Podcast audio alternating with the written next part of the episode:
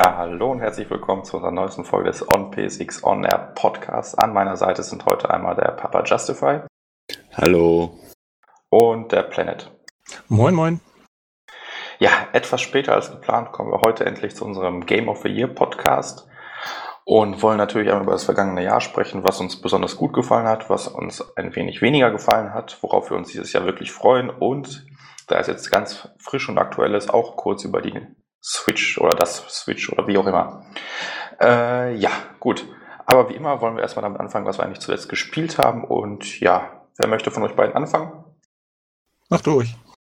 Ich soll mal anfangen. Gut. Oder du, ja. Einer von den Dus. Alles klar. Äh, ja, ich kann mal mit meinem neuesten Spiel anfangen. Äh, ich habe The Last Guardian seit einer Woche oder so. Hab da mal ein bisschen mitgespielt.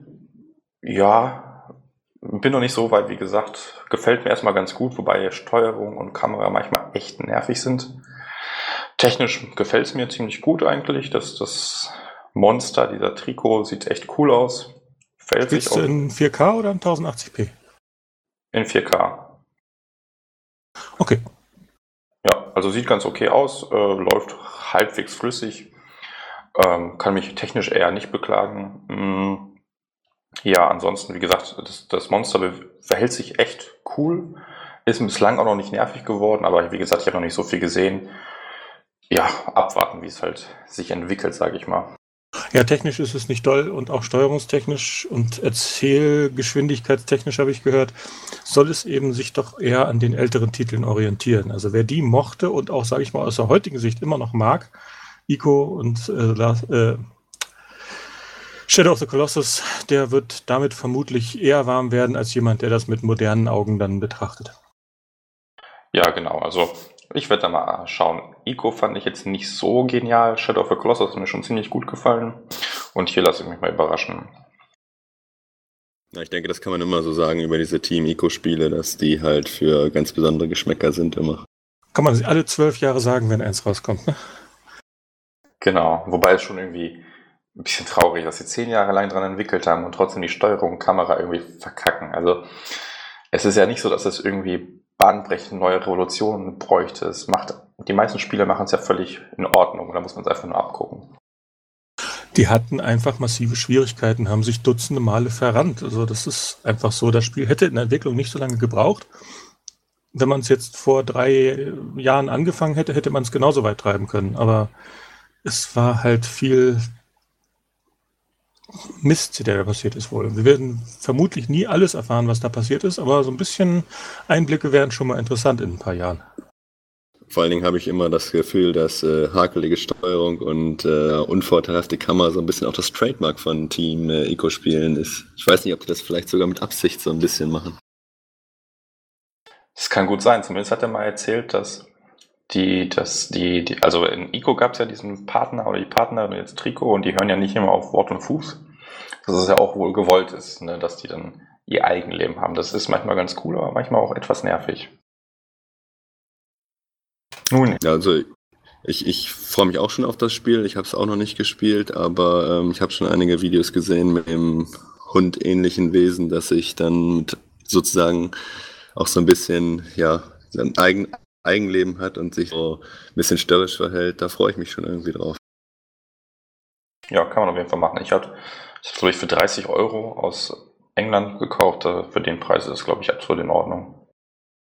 Ja, für den Preis definitiv. Ich glaube, ist auch zurzeit noch runtergesetzt im ES-Store für 39,99, ja, genau. oder?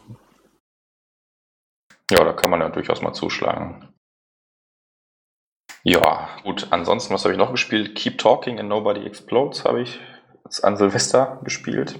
Das Sehr gut. Das habe ich auch vor Weihnachten gespielt. Ja, das ist für Partys eigentlich echt eine lustige Sache, weil ähm, es ist halt ein PlayStation VR-Spiel und der Spieler mit dem Headset sieht vor sich eine Bombe und die anderen können entweder online oder in so einem ausgedruckten Wisch quasi herumblättern. Die, äh, die beiden Spieler oder die müssen halt miteinander kommunizieren, um die Bombe zu entschärfen, weil die mit dem Wisch sehen die Bombe eben nicht. Nee, die können auf dem Fernseher nämlich auch das Manual durchblättern in so eine Art PDF-Viewer, der auch sehr gut funktioniert. Da kann man sehr, sehr zügig und bequem lesen. ist echt nett gemacht. Ja, genau, genau. Wobei ich hatte das damals ausgedruckt, weil es irgendwie noch lustiger ist, aber ja. Hatte ich auch. Beides. Genau. Und dann muss halt derjenige mit dem Headset irgendwie sagen, hey, ich sehe eine Bombe mit, weiß nicht, so und so viel Kabeln, der Farbe und so weiter. Und dann blättern die Leute und schauen sich an, okay, da steht dann irgendwie so drin, von wegen, wenn vier Kabel drin sind, zwei davon rot, dann drücke die Taste oder andere Tasten und in einer bestimmten Reihenfolge. Und davon gibt's halt unzählige Rätsel und das steigert sich halt mit der Zeit.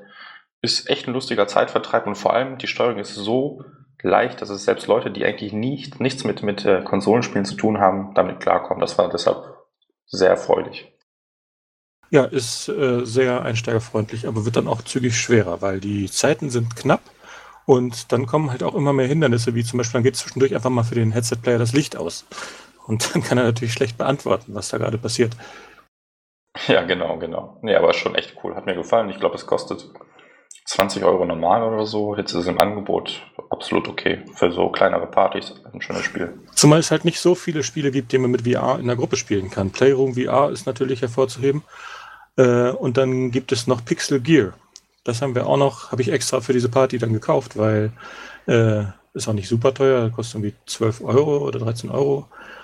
Und äh, da kann man dann eben mit dem Headset-Player, äh, der, das ist stationärer Shooter. Man hat so Monster vor sich rumkräuchen und äh, im normalen Spiel kommen die halt einen auf, auf einen zu, schießen mal so ein bisschen und man muss die halt abknallen. Steuerung ist dabei sehr gut, Grafik ist eher mau und es ist ein bisschen langweilig, aber dadurch, dass es einen Party-Modus hat, ist das dann schon gleich wieder witziger. Da können die Spieler auf dem Bildschirm, nämlich von einer von oben Ansicht, dann äh, die Münzen einsammeln, die auf dem Feld verteilt sind und der äh, Headset-Spieler muss die abknallen und zwar nur die Spieler und die müssen sich halt möglichst so verhalten wie die computergesteuerten Monster, damit sie nicht so auffallen. Habe ich nur eingestreut, weil wir gerade bei Partyspielen mit VR waren und das ist eigentlich schon die komplette Riege. Da wünsche ich mir viel mehr von. Sowas wie Keep Talking, super, gerne. Da gibt es so viele Möglichkeiten. Genau, da, da fehlt es definitiv noch an Partyspielen.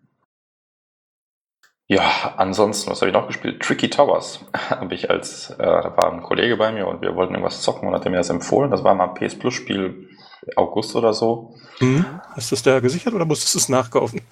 Nee, ich, ich kaufe eh jedes PS Plus Spiel, Ja, egal ob genau. ich die kaufe oder nicht, äh, spiele oder nicht. Und das ist echt super lustig. Also ein kleiner Geheimtipp. Also es, im Grunde ist es so ein bisschen der, äh, ähm, das Tetris-Spielprinzip. Man hat halt genau dieselben Steine, muss die stapeln. Ziel ist es aber nur nicht, die, die Reihen quasi voll zu machen, sondern dadurch äh, mit den Steinen einen möglichst hohen Turm zu ba äh, bauen, der dann halt mehr oder weniger physikalisch korrekt auch umfallen kann. Und man spielt halt gegeneinander. Und das ist halt super lustig, wenn man sich auch gegenseitig beeinflussen kann mit so Magie, Zaubern und ein bisschen Zeitdruck. Es ist echt ein lustiges Partyspiel. Also super einfach, super easy, schnelllebig, ja, perfekt. Kann man sogar mit bis zu vier, zu, äh, mit bis zu vier Leuten an einer Konsole spielen. Jo, haben wir auch schon Spaß mit gehabt. Genau, kann ich nur empfehlen und kostet, glaube ich, so auch nicht wahnsinnig viel. War Also, jetzt, glaube ich, auch mit dem Sale. Ob es jetzt noch ist, weiß ich nicht, für 5 Euro oder sowas, wer es verpasst hat. Genau, also wenn es 5 Euro kostet, dann kann man fast bedenkenlos zuschlagen. Ansonsten FIFA 17, ja, da habe ich mich mal wieder so ein bisschen in Ultimate Team reingefuchst und mein Team, mein Bundesliga-Team aufgebaut. Ach ja, es ist irgendwie ziemlich cool, aber irgendwie auch einfach nervig, weil das ist der, der, es spielt sich im Ultimate Team-Modus komplett anders, viel schneller und die Gegner sind halt so stumpf zum Teil, die kronen sich dann irgendwie zwei, drei gute Karten im Sturm, haben ansonsten nur Pfeifen drin, versuchen nur einen langen Ball nach vorne, damit Ronaldo dann halt abzieht und ein Tor macht. Das ist, die kann man dann relativ leicht knacken, aber so kommt halt auch wenig Spielspaß auf und ach, ich weiß nicht. Ich glaube, so wenig wie FIFA 17 habe ich kein FIFA bislang gespielt und naja, hoffentlich wird es mit FIFA 18 besser. Was sagst du denn rückblickend zu dem ähm, Story-Modus? Ach hier, wie hieß der nochmal? Ja, ich weiß, was du meinst. The Journey, glaube ich. Genau, genau. Ja, war okay. Also, das hat NBA deutlich besser gelöst. Äh, Also NBA 2K18 oder wie auch immer dann. Ähm, man kann halt keinen eigenen Charakter erstellen, man kann sich höchstens die Position auswählen. Und ansonsten ist alles echt bis ins kleinste Detail vorgegeben. Und ein zweiter Spieldurchlauf lohnt sich überhaupt nicht. Du hast halt wenig Bestimmungsrecht. Das ist einfach eine Story, die st- strikt vorgegeben ist und fertig.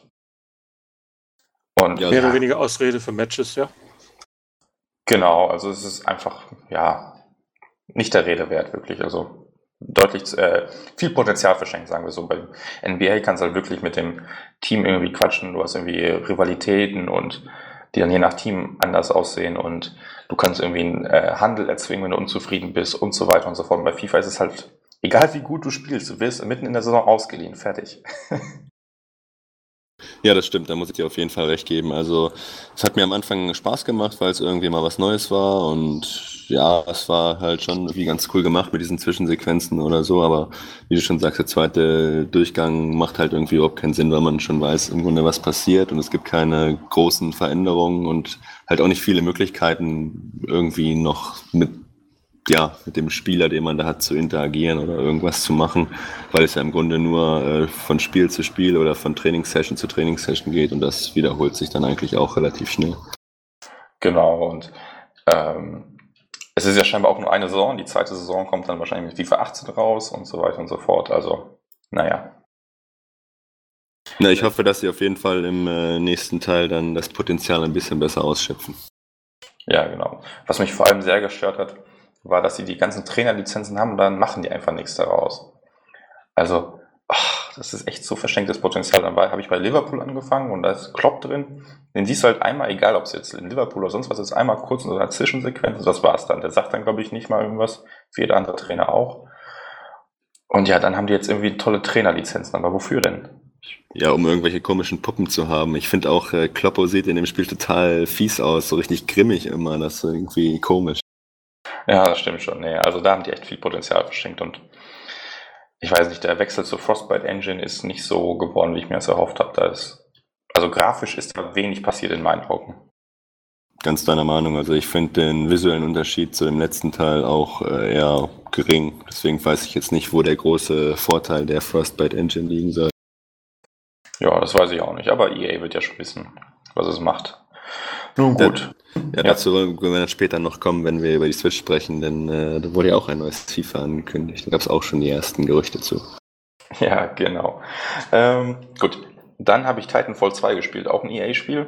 Ähm, die Jahre zuvor war ich eher immer der Call of Duty-Mensch. Dieses Jahr hat mich das irgendwie einfach überhaupt nicht gereizt. Ich weiß nicht wieso.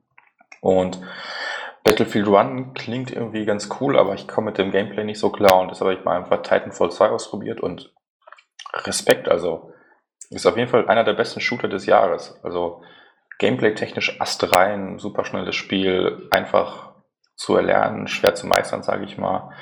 Der Story-Modus macht sogar Spaß. Online ist auch noch was los. Eigentlich kann man da echt nicht meckern bei dem Spiel. Auf der PS4 Pro sieht es genial aus, muss man einfach mal sagen. Ja, ich hatte riesen Spaß damit. Ja, also ich habe es auch gespielt auf dem PC vor einigen Monaten, als es rausgekommen ist. Ist leider ein bisschen untergegangen, weil es halt genau in dieser oder eine Woche vor Call of Duty und Battlefield One erschienen ist. Und äh, dementsprechend hat es nicht die Aufmerksamkeit bekommen, die es verdient hat, zumindest nicht am äh, Verkaufsregal. Aber ich gebe dir da vollkommen recht. Also der Story-Modus äh, ist richtig gut. Also ich habe ja auch das erste Titanfall gespielt, was ja im Prinzip nur ein Multiplayer-Only-Titel war. Und schon da hat äh, dieses, ich sag mal, rasante Gameplay und dieses vertikale Gameplay mit äh, von Häusern und äh, von Dächern springen, mit diesen Boostern da an Wänden langlaufen und Leute abknallen, hat schon richtig Spaß gemacht.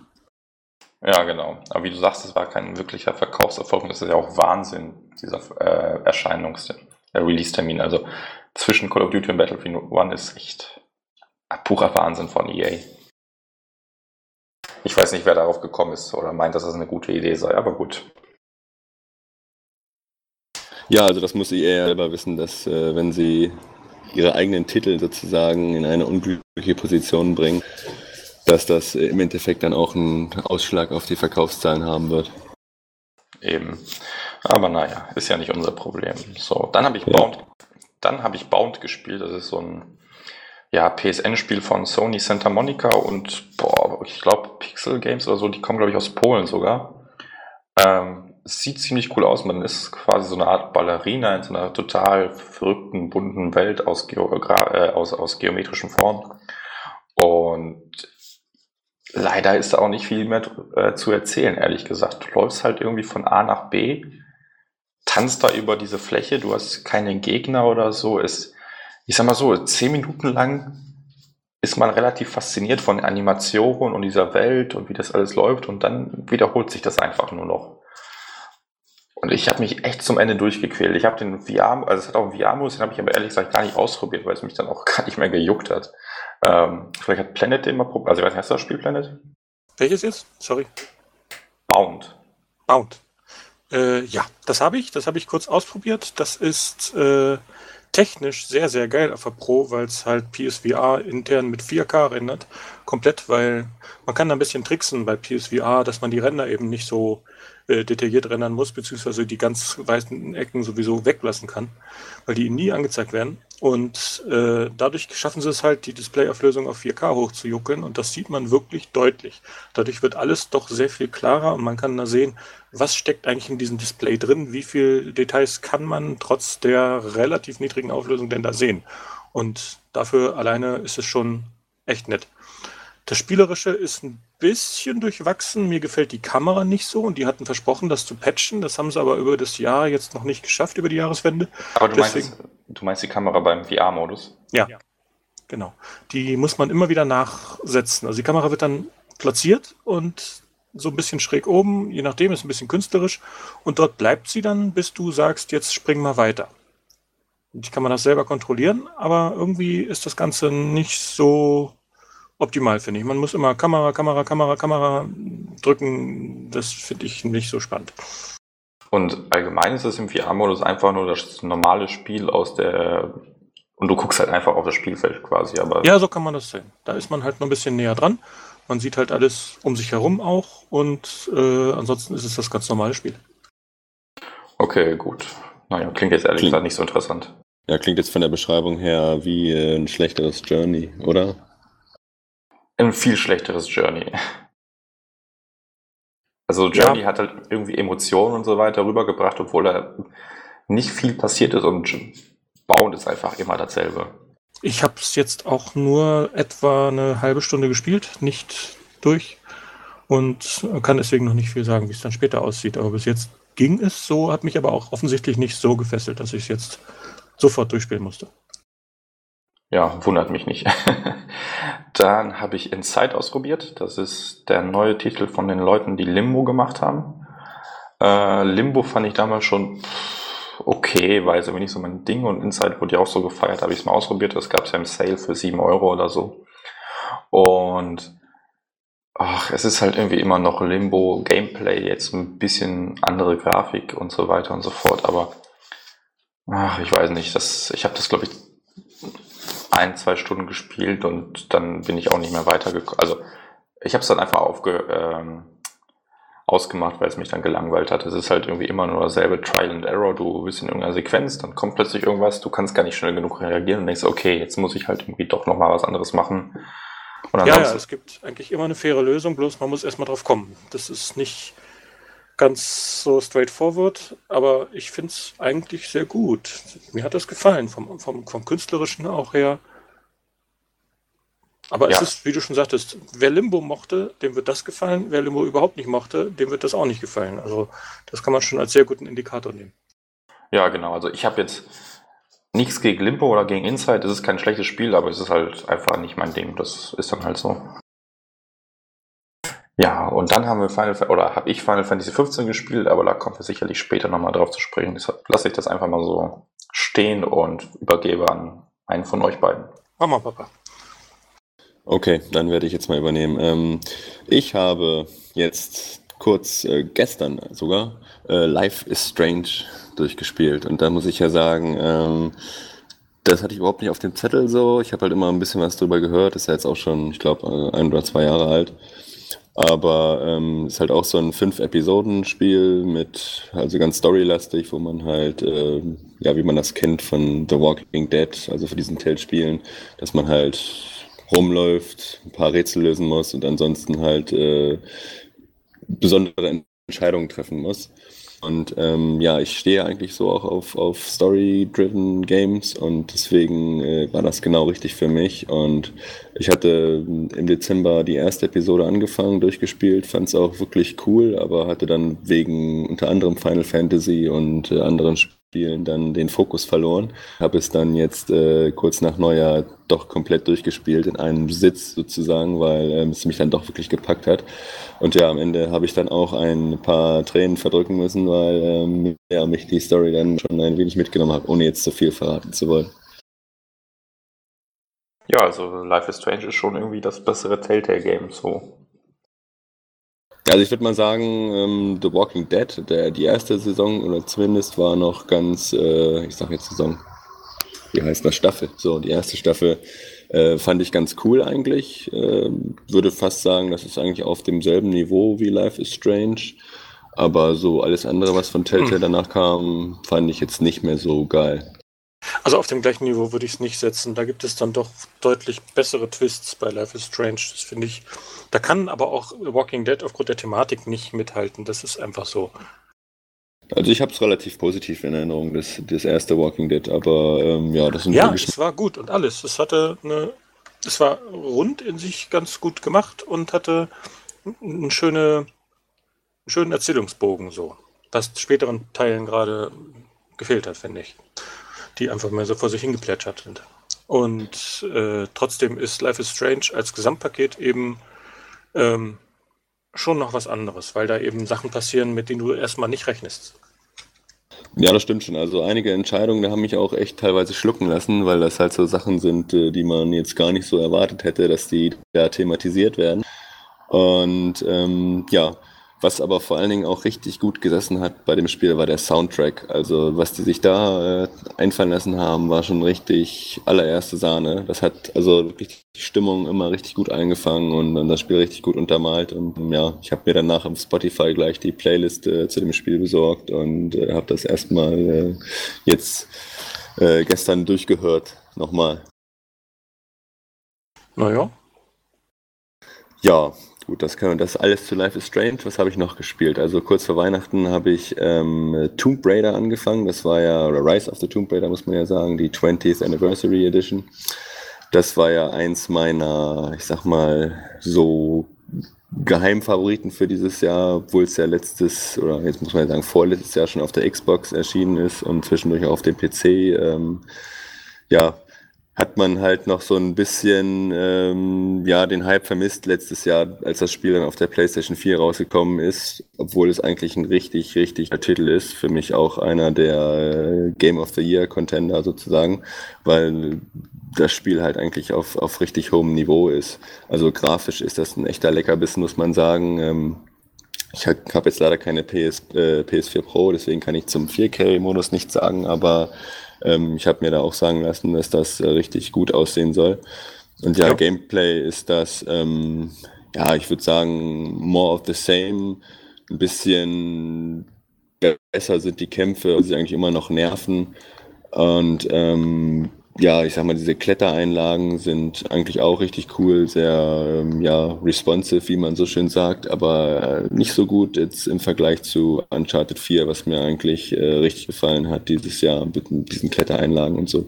Und storytechnisch, ähm, finde ich, haben sie ein bisschen Potenzial verschenkt. Es soll ja so ein bisschen die Geschichte erzählen, wie Lara Croft halt zu diesem Tomb Raider wird, diesem legendären, den sie in den früheren Teilen schon war.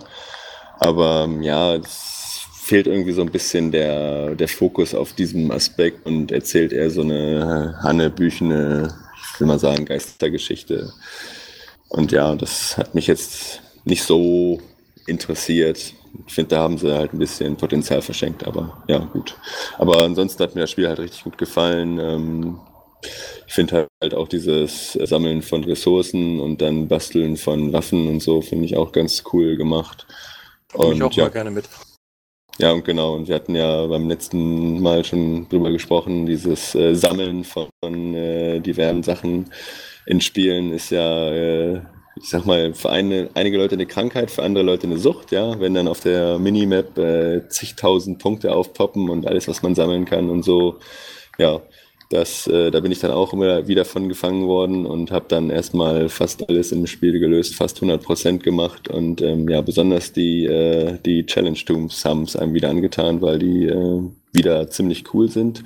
Ähm, sollten ja eigentlich mehr sein als im letzten Spiel. Das kann ich jetzt so nicht bestätigen. Ich glaube, es gibt insgesamt neun Stück oder so und ich fand sie jetzt gefühlt, ich kann mich nicht mehr so ganz an das alte Spiel erinnern, aber ich fand sie jetzt nicht so herausfordernd wie beim äh, ersten Teil, gefühlt, aber ja. Das Gefühl hatte ich auch. Es waren irgendwie nicht so viele und die waren dann irgendwie schnell gemacht, ohne sich irgendwie groß den Kopf zu zermatern. Ja, also meistens war es halt irgendwie nur so ein, ja, du musst jetzt von A nach B kommen und da halt so ein paar Klettereinlagen machen, aber die coolen ähm, Physikrätsel aus dem ersten Teil, die gab es halt gar nicht so sehr. Mit den Booten eventuell so ein bisschen. Ja, das, das erste Challenge Tomb, oder war das das erste oder das zweite? Das war ganz cool.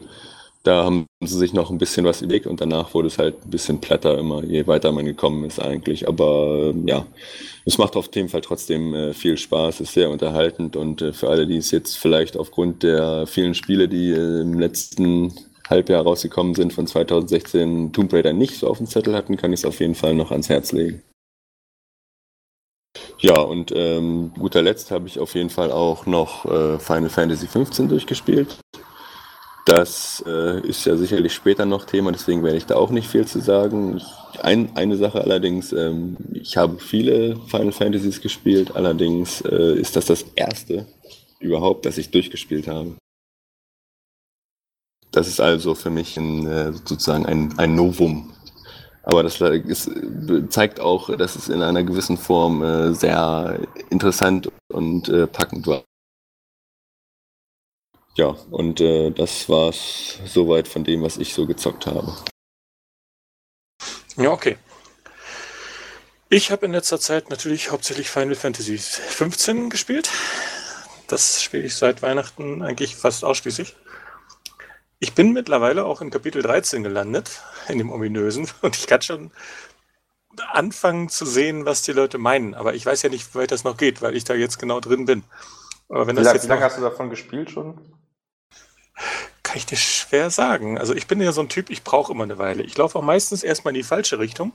Und das ist bei dem Spiel nicht immer die richtige falsche Richtung. Also normalerweise ist das ja so, man, da ist das Ziel, also drehst du dich um und läufst in die entgegengesetzte Richtung, da findest du dann irgendwas. Aber Final Fantasy 15 ist das dann manchmal so, dass du dann da doch später nochmal hin musst und dann, gerade in diesem Bereich eben, man ist halt ein bisschen gemächlicher unterwegs als sonst und äh, naja, aber ich meinte jetzt eigentlich nur das Kapitel 13. Genau, ich rede auch nur von Kapitel 13. Man ist da ein bisschen gemächlicher unterwegs als im Rest des Spiels. So, keine Chocobos, man kann irgendwie nicht rennen, man kann nur so halb schleichen, weil es als Dungeon gilt irgendwie. Und naja, das ist äh, zum Erkunden ein bisschen hinderlich. Es zieht sich halt wie Kaugummi. Ja. Ich kann mir vorstellen, wenn es noch sehr viel länger geht, dass es dann nervt. Ja, vor allen Dingen ist es halt überhaupt nicht interessant und auch so ein totaler Bruch mit dem bisherigen Gameplay, weil man ja keine Waffen hat in dem Kapitel, beziehungsweise nur diesen, ja, aber ja nicht, Ich wollte ja nicht zu viel spoilern jetzt hier, ne? Ach so, ja, wollen wir natürlich Gibt nicht in dem welche, Podcast. Die das nicht haben und das ist, äh, naja, Kapitel 13. Ist leer. Da, äh, aber jetzt weiß ich schon mal zumindest ein bisschen mehr über das Spiel und kann auch, was ihr früher schon mal gesagt hattet, bestätigen, da fehlt irgendwas. Das Spiel ist so nicht rund. Da fehlen zum, Zwischensequenzen, da fehlen einfach ein paar Abschnitte, aber es ist nicht so, wie ihr gesagt habt, dass da gar keine sind. Es ist halt nur ein bisschen wenig, ein bisschen dünn. Es wirkt irgendwie nicht fertig. Die haben so viel da reingesteckt, so viele kleine Details mit dem Fischen, mit dem ganzen Mahlzeiten und Sachen sammeln und so, aber die haben sich halt nicht darum gekümmert, dass das eine runde Story ist, die vergleichbar ist mit älteren Final Fantasies. Ja, wir hatten beim letzten Mal schon gesagt, die Story ist an sich ja nie wirklich gut bei einem Final Fantasy, aber es, es fehlt halt an allen Ecken und Enden was und das merkt man dann auch urplötzlich, dass dann halt äh, das Tempo sich total ändert, man Sachen halt irgendwie gar nicht mitbekommt, weil die halt offscreen passieren und dann plötzlich ja, für gegeben dargestellt werden. Und ja, also es, es, gibt schon Zwischensequenzen, aber halt viel zu wenig. Und es ist halt alles mehr verwirrend, als dass es Sinn macht. Ja, ich meine nicht, dass die Stories nicht gut waren. Äh, eine verwirrende Story kann ja durchaus gut gemacht sein. Final Fantasy VII spricht ja dafür. Aber wenn man sich das mal betrachtet, weil es ging ja nur darum, dass einige auch gesagt haben, dass das Ganze keinen Sinn ergibt, was da so passiert. Äh, ja, das ist Final Fantasy äh, at its best. Bloß halt, es hätte etwas mehr ausgeschmückt und erzählt werden sollen, einfach auch. Ich sag mal so, die, wie heißt die, die Luna Freya? Wie viel Screentime, Screentime hat die? Fünf Minuten oder so? Bisschen mehr schon. Ja, aber man erfährt halt eigentlich nichts über sie. Es ist einfach traurig, was mit, der, mit den Charakteren und der Story da passiert ist. Also, ja, ich könnte mich stundenlang über dieses Spiel aufregen. Und trotzdem macht es irgendwie Spaß und fesselt mich irgendwie. Ich möchte es weiterspielen. Das geht mir leider auch so. Also ich habe es auch noch weiter gespielt, nachdem ich durch war, weil ich irgendwie mir dachte, ach, die Platin kannst du vielleicht machen. Momentan zocke ich es nicht so, aber es, es hat schon irgendwas, aber trotzdem, ich rege mich jedes Mal auf. Die Platin kommt auf jeden Fall noch, das ist ja nicht mehr so viel. Ich muss dann nur noch jetzt, naja, das große Monster töten, was jeder noch töten muss anschließend und äh, die, die 80 Neben äh, Nebenmissionen habe ich schon längst drin. Ganz viele Fetch-Quests. Ganz viele Fetch-Quests. Hast du auch schon alle 13 äh, Royal Arms gesammelt? Nee, die noch nicht. Da habe ich erst sieben oder acht. Dann wird da auch noch was auf dich warten. Glaube ich, da muss ich halt noch ein bisschen mich reinsteigern, aber ähm, das, da, ich, ich, mir macht sowas einfach Spaß, wenn es irgendwie einigermaßen gut gemacht ist und den Teil finde ich völlig in Ordnung. Mir Dachte gefällt ich halt bei dem Spiel vor allen Dingen dieses einheitliche, nicht einheitliche, das nahtlose. Man ist halt in dieser Welt unterwegs und man hat wirklich eine Gruppe um sich herum, die laufen da mit und nicht wie bei früheren Final Fantasies oder anderen Fantasy-Spielen üblich, dass man dann eigentlich nur eine Figur ist und sobald es zum Kampf kommt, wird irgendwie umgeschaltet und dann äh, stehen auf einmal die anderen neben dir. Und das hat mir halt immer so ein bisschen sauer aufgestoßen. Es war halt aber, aber trotzdem normal. Und bei Final Fantasy XV haben sie das sehr gut hingekriegt. Die sind immer da und die greifen dann eben auch in die Kämpfe ein. Von da aus, wo sie stehen, die Kämpfe passieren genau an dem Ort, wo man gerade sowieso unterwegs war. Das ist, das ist eben das, was für mich diese Konsolengeneration ausmacht, dass diese hopp, jetzt bin ich in einem anderen Modus und jetzt spiele ich einen Kampf und hopp, bin ich wieder in einem Oberweltmodus zurück, dass das halt äh, irgendwie nicht mehr so nötig ist mit dem Speicher, den man heutzutage zur Verfügung hat, dass man dann eben sowas Nahtloses zusammenbasteln kann wie hier. Und dass da eben trotzdem einfach mal so ein riesiges Vieh auftauchen kann. Ja, sowas finde ich halt ganz nett. Auch wenn es manchmal erst direkt vor der Nase spawnt und aus dem Nichts erscheint, ist dann, ja, okay. Wenn sie aus dem Boden klettern, ist es noch besser, aber manchmal sind die auch wirklich so, dass die einfach in Sichtweite einfaden, die Monster. Und das ist dann, dann nicht so gelungen. Das ist dann halt Pech beim Laden gewesen. Ja, aber da gebe ich dir ja völlig recht. Ich glaube, das ist auch der Pluspunkt bei Final Fantasy XV, warum es so viel Spaß macht, ist dieses äh, Roadtrip-Gefühl, das da aufkommt, mit seinen Jungs loszuziehen und da halt Monster zu verkloppen. Das haben sie wirklich gut eingefangen, halt auch, weil die wirklich eine eigene Persönlichkeit haben und das immer wieder durchscheint. Halt, dass sie halt untereinander dann auch quatschen, wenn man da läuft und immer so, so ein bisschen sticheln und so, auch wenn sich das dann irgendwann mal wiederholt. Ja. Aber trotzdem ist das ähm, schon richtig, richtig gut gemacht. Stimmt es wirklich, dass dieser Kaffee gut schmeckt? Wie oft soll ich es denn noch sagen? Ja, wer kann diesen Spruch nicht auswendig? Das ist halt so, die, die wiederholen sich irgendwann schon, aber sie haben halt versucht, so ein, so ein Smalltalk da einzubauen und das ist denen weitestgehend auch gelungen. Also mir hat das Freude gemacht, das war nett und ich meine, wie viele Zeilen muss man einsprechen, damit sich das niemals wiederholt und trotzdem zufällig ist? Das ist völlig unmöglich. Das muss trotzdem immer noch irgendwie ein machbares Spiel bleiben. Und trotzdem finde ich, dass dieser Part eben gut ist. Ja. Wo, wobei die Charaktere schon extrem eindimensional sind. Also hier Ignis ist der Streber. Ach, wie heißt der Kleine? Ich habe schon wieder den Namen vergessen. Prompto. Prompto. Prompto ist halt irgendwie so Muttersöhnchen oder sowas und, und Gladiolus ist der, der, das Muskelpaket so. Ja, na, ja, klar sind das Klischeefiguren, das bestreitet ja auch keiner. Ich sage nicht, dass das die atemberaubendste Geschichte aller Zeiten ist, wahrlich nicht. Aber als Spiel funktioniert es, als Begleitung zum Spiel funktioniert es halt meiner Meinung nach sehr gut. Aber hey, als äh, prompt mal nach den Kämpfen die äh, Kampfmelodie von Final Fantasy gesummt hat, ist uns das allen das Herz aufgegangen, oder nicht? Ja gut, das war ziemlich cool, da gebe ich dir recht. Na, dir geht's ja blendend, sagt Gladiolus dann auch immer. ja, die Wiederholung macht's ein bisschen kaputt, das stimmt schon. Deswegen habe ich zwischenzeitlich auch mal auf Englisch umgeschaltet. Ich habe es nämlich tatsächlich auf Deutsch gespielt, weil ich mir das mal geben wollte, wie gut die Qualität davon ist. Und ich muss sagen, die deutsche Fassung ist doch sehr gelungen. Also finde ich, haben sie äh, ordentliche Sprecher und mit genügend Engagement. Auch die Übersetzung ist so, dass die da Wortspiele drin haben, dass die äh, nicht so eine steifen 1 zu 1 Übersetzung. Man merkt, dass die sich da wirklich Mühe gegeben haben. Ich weiß ja nicht, ob es in Englisch erstellt wurde, ob in Japanisch. Ich glaube, Japanisch war die führende Sprache, oder? Denke ich auch. Ich habe es auch auf Japanisch gespielt, weil ich zurzeit sowieso Japanisch lerne. Und, ja, das äh, kann ich halt nicht. Ja, gut, äh, verstanden habe ich es jetzt äh, auch nicht komplett, aber ich hatte halt Untertitel beilaufen lassen. Und, aber ich finde, es kommt halt schon noch ein anderer Charakter rüber, wenn man die auf äh, Japanisch hört. Ich hatte zwischendurch mal kurz die englische an, die fand ich dann nicht mehr so geil, aber die japanische war schon richtig gut. Wenn ich vielleicht dann in der Nachbereitung für die Trophäen dann auch von der englischen Sprachausgabe irgendwann mal die Schnauze voll habe, dann schalte ich auf Japanisch. Ja, kann man sich auf jeden Fall mal geben. Also das äh, macht schon Spaß äh, zu hören, wie die so im, im Japanischen miteinander interagieren. Ja, gut. So viel dazu.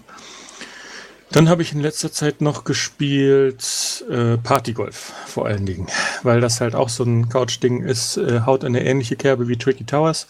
Man setzt sich halt zusammen mit ein paar Leuten und äh, fightet einen aus mit sehr kurzen Partien, die aber sehr lustig gemacht sind. Eigentlich ist das das simpelste denkbare Spiel. Du hast nur so einen kleinen bunten Punkt und irgendwohin muss der dann rein befördert werden und du steuerst halt mit dem linken Stick, wo der hin soll und wie weit, je nachdem wie weit du drückst. Und halt mit der X-Taste schießt du ab. Dann gibt es teilweise noch Sachen, die du mit Viereck machen musst, aber das war's auch wirklich schon. Naja gut, manchmal musst du noch ein bisschen nachlenken. Manchmal ist die Viereckaktion, dass du nachsteuern kannst in der Luft. Und da kommen wir halt dazu, es gibt wahnsinnig viele Modifikatoren, die das Spiel in irgendeiner Weise verändern. Gravitation, Größe des Balls, wie weit du springen kannst, äh, ob du kleben bleibst oder nicht, äh, ob du nachlenken kannst. Du kannst manchmal noch so flattern, das heißt, du fällst dann schon so halb ein bisschen runter. Mit einem Druck auf Viereck macht er so eine kleine Aufwärtsbewegung, so als würde er so einen Doppelsprung machen. Manchmal fallen Sachen vom Himmel oder du musst Münzen einsammeln oder du musst eine möglichst weite Strecke zum Ziel zurücklegen und trotzdem noch Erster werden, also ein bisschen hin und her springen. Also die haben sich da wirklich sehr viele Gedanken gemacht und auch wenn das super simpel aussieht und technisch noch nicht mal rund läuft, was man eigentlich erwarten könnte auf der PS4, nein, es ist wahnsinnig schlecht programmiert. Es ist wahrscheinlich von, die hatten keinen richtigen Top-Entwickler da, die hatten wahrscheinlich nur Leute, die sich ein bisschen eingelesen haben, wie man Software macht. Hätte denen gut getan, wenn sie da noch einen fähigen Programmierer mit im Team gehabt hätten. Aber auch so macht es einfach Spaß. Kann man nicht anders sagen. Ist sehr gut gemacht. Haben sich sehr viel einfallen lassen. Hat das einer von euch? Nee. Dringende Empfehlung, kostet immer noch nur 5 Euro. Das hat nämlich 14,45 Euro gekostet oder 50. Auf jeden Fall habe ich gesagt, nee, das ist es mir nicht wert. Also ich möchte es ja gern haben, aber ich gebe dafür maximal 5 Euro. Einen Tag später kam es Sale für 5 Euro. Bam! Und habe es auch äh, nie, nie bereut. Also hat die Erwartungen für mich erfüllt. Klingt ja ganz also lustig, aber. Couch ich... gegeneinander Spiel braucht, also nur lokal. Wer, wer keine Leute regelmäßig bei sich äh, sitzen hat, die mitspielen wollen, dann äh, bringt das nichts. Das ist dafür da. Ja, genau, das würde bei mir dann wahrscheinlich eher nicht so der Fall sein, aber ja, klingt auf jeden Fall ganz lustig. Bestimmt für, für Partys und so auch ein richtig gutes Spiel. Und dann habe ich noch die Lego Harry Potter Collection wieder angefangen. Die habe ich zwar für PS3 schon platiniert, aber dann habe ich sie verkauft. Und in der Zwischenzeit ist meine Tochter zu einem solchen Potterhead äh, geworden, dass man, dass ich da unbedingt nochmal mit ihr einsteigen musste. Und dann hat sich halt angeboten, auf der PS4 die Remastered Collection zu holen und mit ihr zu spielen. Macht ihr Spaß, macht mir auch nochmal wieder Spaß. Also tja, technisch ein bisschen aufgemöbelt. Das läuft auf der, äh, auf der PS4 Pro angeblich mit nativen 4K. Kann ich nicht nachvollziehen, weil ich nur 1080p habe, aber das Bild ist halt super glatt und läuft flüssig mit 60 Bildern pro Sekunde. Also haben sie halt einfach das, dieselbe Grafik genommen und die dann halt in, in einer höheren Auflösung und sauberer gerendert. War mir gar nicht so klar, dass sie die äh, Lego-Spiele remastered haben. Nur das jetzt eigentlich. Das war zum Kinostart von Fantastic Creatures und Where to Find Them. Äh, da haben sie das jetzt nochmal neu als, weil sie keine, kein eigenes Spiel dafür hatten, haben sie das einfach nochmal neu aufgelegt. Interessanterweise nur für die PS4, nicht für die Xbox One. Das ist ja wirklich interessant, aber ich höre auch immer wieder, dass diese Lego-Spiele ziemlich gut laufen, wahrscheinlich gerade bei kleinen Kindern oder Jüngeren. Äh, ja, weil die dafür so. sehr gut geeignet sind. Erstmal kann man zusammenspielen und zweitens mal gibt es keine harten Strafen. Das Einzige, was man verliert, sind mal ein paar Münzen und das ist wirklich völlig vernachlässigbar. Und es dauert halt ein bisschen länger, bis man zum Ziel kommt oder man findet nicht alle Geheimnisse. Aber es ist wirklich nichts, was du da kaputt machen kannst, wenn du nicht so gut spielen kannst. Deswegen ist das gerade zum Spiel mit Kindern sehr gut geeignet. Ja, ich hatte letztes Jahr mal dieses Force Awakens ausprobiert zu Star Wars, äh, von Lego. Und ähm, ja, muss ich auch sagen, ich fände es jetzt persönlich nicht sonderlich herausfordernd und dementsprechend ein bisschen langweilig. Alles aber, andere als herausfordernd. Ja, aber genau deswegen für Kinder wahrscheinlich sehr gut geeignet. Und es hat halt auch Koop-Modus, was bei Kindern auch immer ganz cool ist. Ja, sagte ich ja. Mhm. Dass man alles zu zweit spielen kann und eben auch Fehler verzeiht. Meine Tochter ist jetzt nicht so die super fitteste beim Spielen. Da hilft das halt. Da musst du aber noch ein bisschen äh, eine Beihilfen, äh, Planet, ne? Dass du schön deine Tochter noch ein bisschen trainierst. Na klar, mache ich ja. Und irgendwann zieht sie den Papa dann in Call of Duty ab. Mal abwarten. Spielst du Call of Duty Planet? Nee. Na, dann wird es wahrscheinlich relativ einfach. Da wollte ich vorhin zu Titanfall noch einstreuen. Äh, das schlägt ja ein bisschen in eine ähnliche Kerbe. Und äh, ja, das ist alles toll gemacht und so und technisch wunderbar, aber absolut nicht mein Spiel. Ich habe dieses freie Wochenende, Multiplayer-Wochenende dann nochmal mitgenommen und habe dann nach 30 Minuten Spielen, wo ich wirklich gefühlt die letzte Wurst auf dem Spielfeld war, äh, habe ich sofort wieder deinstalliert und äh, ist aus meiner Wunschliste gestrichen, wo ich das schon mal reingesetzt hatte, wo ich dachte, vielleicht kannst du dich da mal irgendwie reinfuchsen. Ist nicht so, dass ich gar keine Multiplayer-Shooter spiele, zum Beispiel Plants vs. Zombies, Garden Warfare. 1 und 2 habe ich auch gemacht und hat mir Spaß gemacht. Aber da kriege ich wirklich nur aufs Maul. Ich, ich steige in meinen Titan ein. Oh, ich habe endlich einen Titan.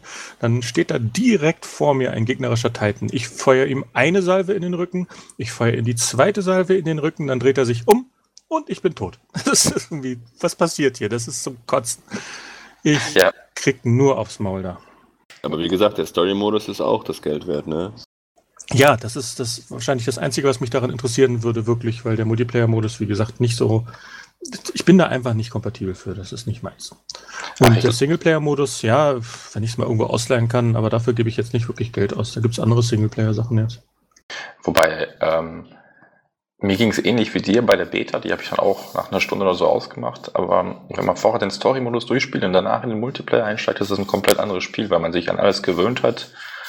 Ja, und man wird vor allen Dingen gerade an diesem Gratis-Wochenende wirklich so was von ins kalte Wasser geschmissen. Man kriegt keine Erklärung, nichts. Keine für die Steuerung, keine gar nichts. Für die Mechanismen. Man wird einfach so, ja, spiel doch einfach mal. Da reingeworfen. Man muss sich aus dem Internet ein bisschen schlau machen, was man so machen kann. Aber ja, das war schlecht. Da fehlt der Singleplayer-Modus, um sich da halt da rein zu arbeiten. Ja, leider. Naja, gut. Aber vielleicht findest du noch mal die Möglichkeit, da noch mal reinzuschnuppern. Ja, dann habe ich noch ein bisschen Mantis Burn Racing gespielt. Das ist äh, ganz nice, aber ich wollte meine Familie bis jetzt noch nicht so viel dazu bringen, mit mir zu spielen. Das ist, hatte ich eigentlich auch unter dem Aspekt, dass man das im Vierspieler-Splitscreen-Modus dann spielen kann. Geholt. Ist ganz nett gemacht, aber ein bisschen unspektakulär. So milde, langweilig. Technisch super sauber und es eigentlich macht nichts falsch, aber ich bin halt nicht mehr so der Rennspielfreak, dass mich das so super reizen würde. Ich suche halt immer wieder Spiele, die man mit mehreren Leuten spielen kann. Und da gibt es leider echt viel zu wenig auf der PS4. Ja. Aber da kommt ja Knack 2, das kannst du ja wieder im Koop zocken. Yay!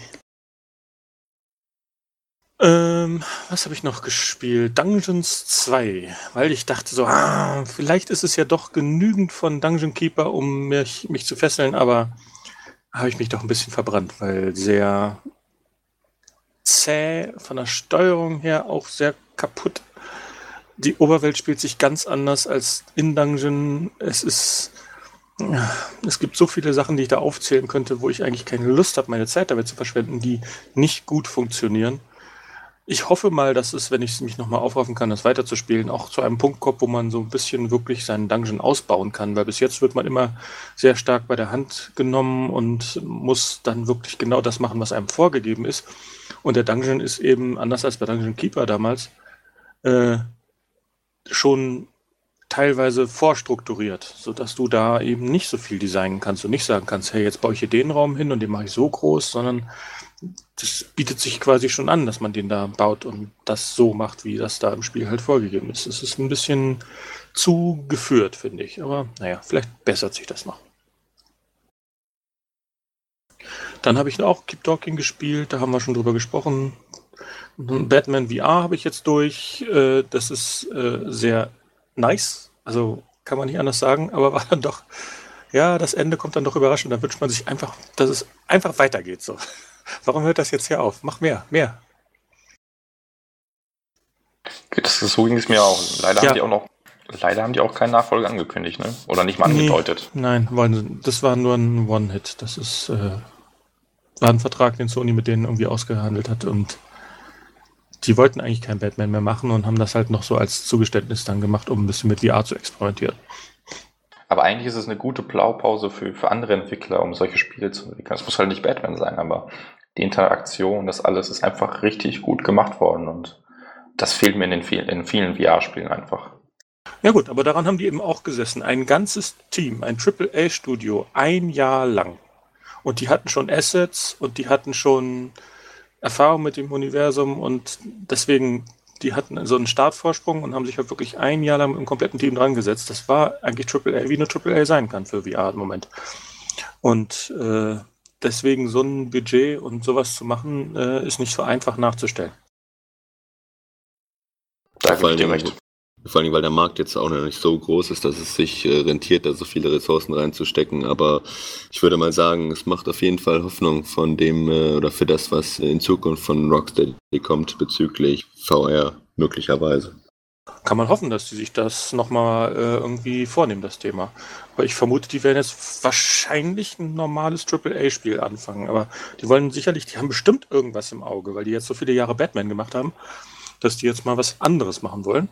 Da gibt es ja Gerüchte, dass die an Superman arbeiten. oh nein. Ach, wieso? Kann doch ganz cool sein. Also, ja, aber schon wieder Superhelden. Vielleicht wollen die mal was ganz anderes machen. Naja, gut, das, das bleibt ja denen überlassen. Vielleicht haben sie auch wirklich Bock auf sowas. Wer ja. weiß es schon. Ja, aber sie wären auch die Ersten, die ein ordentliches Superman-Spiel rausbringen, glaube ich. Aber das Superman N64-Spiel soll doch sehr gut sein. Macht keine Witze. Nein? Okay. Dann gehen wir weiter. The Prey Room VR ist natürlich auch auf der Party sehr gut angekommen. Das ist äh, immer noch ein Geheimtipp, wer es noch nicht runtergeladen hat, aber ein VR-Headset hat, der soll sich einfach einen Hammer nehmen und damit äh, auf den kleinen C hauen, so lange, bis er es merkt. Weil äh, wer dieses Spiel nicht spielt und VR, PlayStation VR hat, der verpasst einfach das Beste. Und nochmal für alle, es ist kostenlos, also es gibt keine Entschuldigung, warum es nicht hat. Ja. Und Star Wars Battlefront habe ich mir ausgeliehen, um da die äh, VR-Mission zu spielen. Woraufhin mir das Spiel auch gleich eine Trophäe reingedrückt hat. Ich habe eine Mission abgeschlossen. Na toll. Hättest du ja auch sparen können, hätte ich mir das Star Wars Battlefront nicht in mein Profil in meinem Trophäenprofil äh, verankern müssen. Weil eigentlich ist das auch so überhaupt nicht meins. Es ist wie oben halt das Spiel, wo man dann irgendwo spawnt und drei Meter läuft und dann wird man abgeschossen.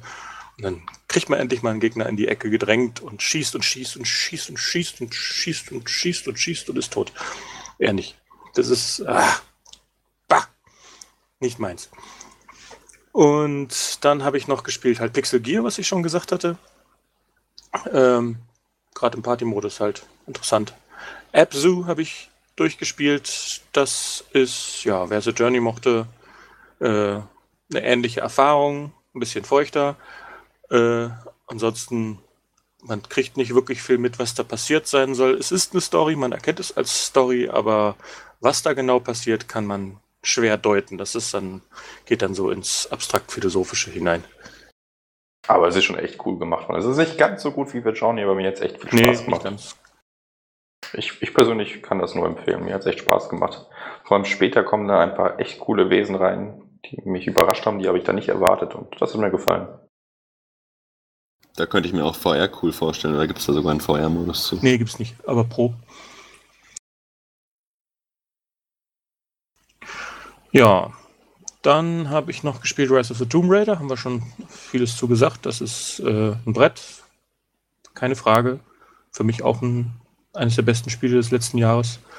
Äh, ist ja auch die Best-of-Compilation. Die wurde ja zusammengestellt aus allem, was es schon gab, plus noch ein paar neue Sachen und VR-Modus, den ich immer noch nicht gespielt habe. Ich schande auf mein Haupt. Und äh, dann, und da will ich mir aber auch noch mal versuchen, die Platin zu holen, weil das irgendwie auch mein Ding ist. Definitiv, allerdings musst du dann diese ganzen Endurance-Runs machen mit äh, Scores und musst da Karten sammeln und so. Das war mir dann wieder ein bisschen zu umständlich. Mit dem Kartensammeln gibt es irgendwie einen guten Trick, weil man da, äh, man kann irgendwie die billigsten Karten kaufen und wenn man das immer und immer und immer wieder macht, dann kriegt man irgendwann die besseren Karten, weil das Kartenkontingent, was man kriegen kann, ist irgendwie bestimmt davon, was du schon hast. Und ich kriege jetzt, wenn ich ein neues Kartenpack kaufe, äh, Karten im Wert von, die ich verkaufen kann, direkt wieder, die mehr bringen, als ich gerade ausgegeben habe. Also das irgendwann wird das zum Selbstläufer. Gut, wenn man sich so damit beschäftigt, dann kann man sicherlich auch die Platin holen, aber für mich war das dann wieder, das ist bei mir immer so ein rotes Tuch, dann so extra Sachen machen müssen, die man nicht durch den Story-Modus äh, erreichen kann. Das ja, dann, wer sowas nicht mag, der wird da nicht Platin kriegen, weil das ist sehr viel. Sammel dies, mach dies, Fetch Quests und äh, das auch noch abhaken und. Ja, genau. Es gab ja zumindest zur PS3-Zeiten auch oft so Multiplayer-Trophies. Das haben sie ja zum Glück jetzt abgeschafft, aber das war für mich halt auch immer der Horror. Ich finde das nett, wenn solche Spiele die Multiplayer-Trophäen eben in eigene Listen packen, dass man für die Platin die nicht braucht, aber man kann trotzdem Trophäen dafür kriegen. So ist das, äh, ja, das optimal. Stimmt. Das ist, das ist die beste Lösung. Ja. Und das hat Rise of the Tomb Raider ja auch so angelegt. Da hast du gleich einen riesigen Berg möglicher Trophäen und davon halt viele in DLC-Listen nehmen. Obwohl ja, das, das ja eigentlich kein DLC hatte, sondern es war alles auf der Scheibe. Ja gut, aber sie wurden ja als DLCs veröffentlicht und in dem Sinne macht es dann auch Sinn. Allerdings sind diese Score-Runs teilweise auch in dem Originalspiel als Trophäen. Denn deswegen ja, war da, einige muss man da machen für, das weiß ich wohl. Deswegen ist die Platin für mich da gestorben. Dann habe ich noch gespielt The Witness. Und das habe ich auch durch. Mir fehlt eigentlich nur noch eine Sache. Und zwar äh, muss man ganz zum Schluss dann äh, in einem sehr knappen Zeitlimit eine gewisse Menge zufallsberechneter Rätsel lösen. Ähm, ich weiß nicht, haben wir über The Witness schon mal gesprochen? Ja, ne? Ja, grob, glaube ich. Ja, dann muss ich jetzt nicht alles nochmal neu aufrollen. Und zwar, äh, diese Rätsel sind dann nach bestimmten Mustern vorgegeben, aber halt der Inhalt der Rätsel selber ist zufallsberechnet und teilweise auch so, dass es unschaffbar ist. Leider nicht ganz perfekt. Ja, dann muss man das. Ja, ja, ist komplett so. unschaffbar. Komplett unschaffbar. Du kannst diese Rätsel dann nicht lösen, da musst du es nochmal neu zurücksetzen. Das soll wohl selten sein, aber es kommt wohl vor. Und auf jeden Fall musst du dir dann halt in kürzester Zeit die Lösung da einfallen lassen, weil das Zeitlimit halt unabhängig läuft. Früher, in einer älteren Version, die jetzt inzwischen schon längst weggepatcht ist, konnte man das noch so machen, dass man dann sich einen Screenshot davon macht, mit einem Smartphone zum Beispiel, dann eben den, die Playstation in Pausemodus setzt und äh, in Rest-Mode. Und wenn man dann das Rätsel gelöst hat, dann äh, fährt man so wieder hoch, löst das Rätsel und läuft zum nächsten so, ne? Das äh, ist eine Möglichkeit gewesen, diese Trophäe ganz einfach zu kriegen. Aber das haben sie weggepatcht. Und man kann bei Download-Titeln ja nicht mehr äh, den Patch weglassen. Ne? Man kriegt immer gleich die vollgepatchte Version dann. Das, also um die zu tricksen, es geht nicht, aber es, es haben genügend Leute die Trophäe trotzdem gekriegt, dass ich glaube, irgendwann schaffe ich das mal. Will ich auf jeden Fall, weil das Spiel so geil ist, da möchte ich die Platin von haben. Das, da gebe ich dir auf jeden Fall recht, das Spiel ist sehr geil, aber ich glaube, für die letzte Trophäe musst du dann ordentlich Durchhaltevermögen äh, mitbringen. Ja, und halt schnell denken. Das kann ich beides nicht. Denken und schnell? Äh, ich wollte eher sagen, Durchhaltevermögen und schnell denken. Ach so, die beiden Sachen. okay. Ja, noch ein paar andere VR-Titel, aber das wären jetzt auch zu viele, um sie aufzuzählen. Das ist, äh, man kann sich die Highlights des VR äh, Sortiments jetzt äh, angucken und davon habe ich die meisten irgendwo gespielt. Wunderbar. Ja, du hast gefühlt im letzten Monat auch mehr gespielt als ich im ganzen letzten Jahr. Kann gut sein. Tja, Papa Justify, da muss ja wohl was an deinem Leben ändern. alles nur noch auf Zocken Oder ich, äh, fokussieren. Äh, je nachdem, wenn man das ändern möchte, in welche Richtung immer. Nein, wir sind uns beide, glaube ich, einig, dass da dein Leben perfekt ist. Sag das meiner Frau. Die zockt doch manchmal mit, was möchtest du mehr? Nun ja, äh, lasst uns mal weitermachen mit den Themen. Äh, ich würde vorschlagen, als nächstes gehen wir zu den Flops des Jahres 2016. Äh, weiß nicht, wer möchte anfangen? Papa Justify vielleicht? Oh ja, äh, da könnte ich anfangen. Äh, vielleicht machen wir das am besten so, dass äh, jeder immer eins vorstellt, dass wir so Reihe rumgehen oder so. Also ich, wir hatten uns ja, glaube ich, Top 3 überlegt, jeder, oder? Top 2 eigentlich, aber ist okay. Ja, okay, dann hat Top 2. Ich, mir würden drei einfallen, aber ähm, ich schmeiß mal äh, gleich äh, wahrscheinlich den in den Raum, den wir alle auf unserer Liste haben. Und zwar ist das ähm, No Man's Sky. Da kann man, glaube ich, schwer widersprechen. Ja, ich habe da auch nichts gegen. Ja, also ähm, das Spiel wurde ja zur Unendlichkeit gehypt, keine Wortspiele beabsichtigt. Ähm, und ist dann auch durch, ähm, ich sag mal, falsche Versprechungen der Entwickler dann äh, nach dem Release in einen, ich sag mal, Katastrophenzustand verfallen, in dem dann es einen riesigen Backlash gab von der Community, die das Spiel und dann verrissen haben, verhasst haben und teilweise den Entwickler angegriffen haben, persönlich angegriffen haben, Morddrohungen auswählt haben an den Entwickler und so. Und das war halt schon nicht schön, aber man muss halt auch sagen, dass das Spiel ähm, weit hinter den Hoffnungen und Erwartungen zurückblieb. Also ich hatte es gar nicht selber auf dem Schirm so sehr, weil mich das jetzt nicht so interessiert hat. Aber als dann das Spiel rauskam und der Hype entstanden ist, äh, musste ich es dann auch haben, musste es mir mal angucken und ja, es hat mich vielleicht ein oder zwei Tage ge gepackt und dann habe ich es zur Seite gelegt, weil es halt irgendwie total langweilig war, total generisch und man halt auch irgendwie nicht viel machen konnte. Ja, mir geht's genauso. Also ich habe ja vorher schon erwartet, dass es nicht das Spiel will, was sich viele erhofft haben. Aber was wir dann am Ende bekommen haben, wenn man, selbst wenn man die ganzen Aussagen mal ausblendet von den Entwicklern, es ist einfach kein gutes Spiel geworden. Dem Spiel fällt es an allen Ecken und Enden an Inhalt, der irgendwie Sinn macht. Die ganzen Planeten sind einfach super generisch zusammengewürfelt.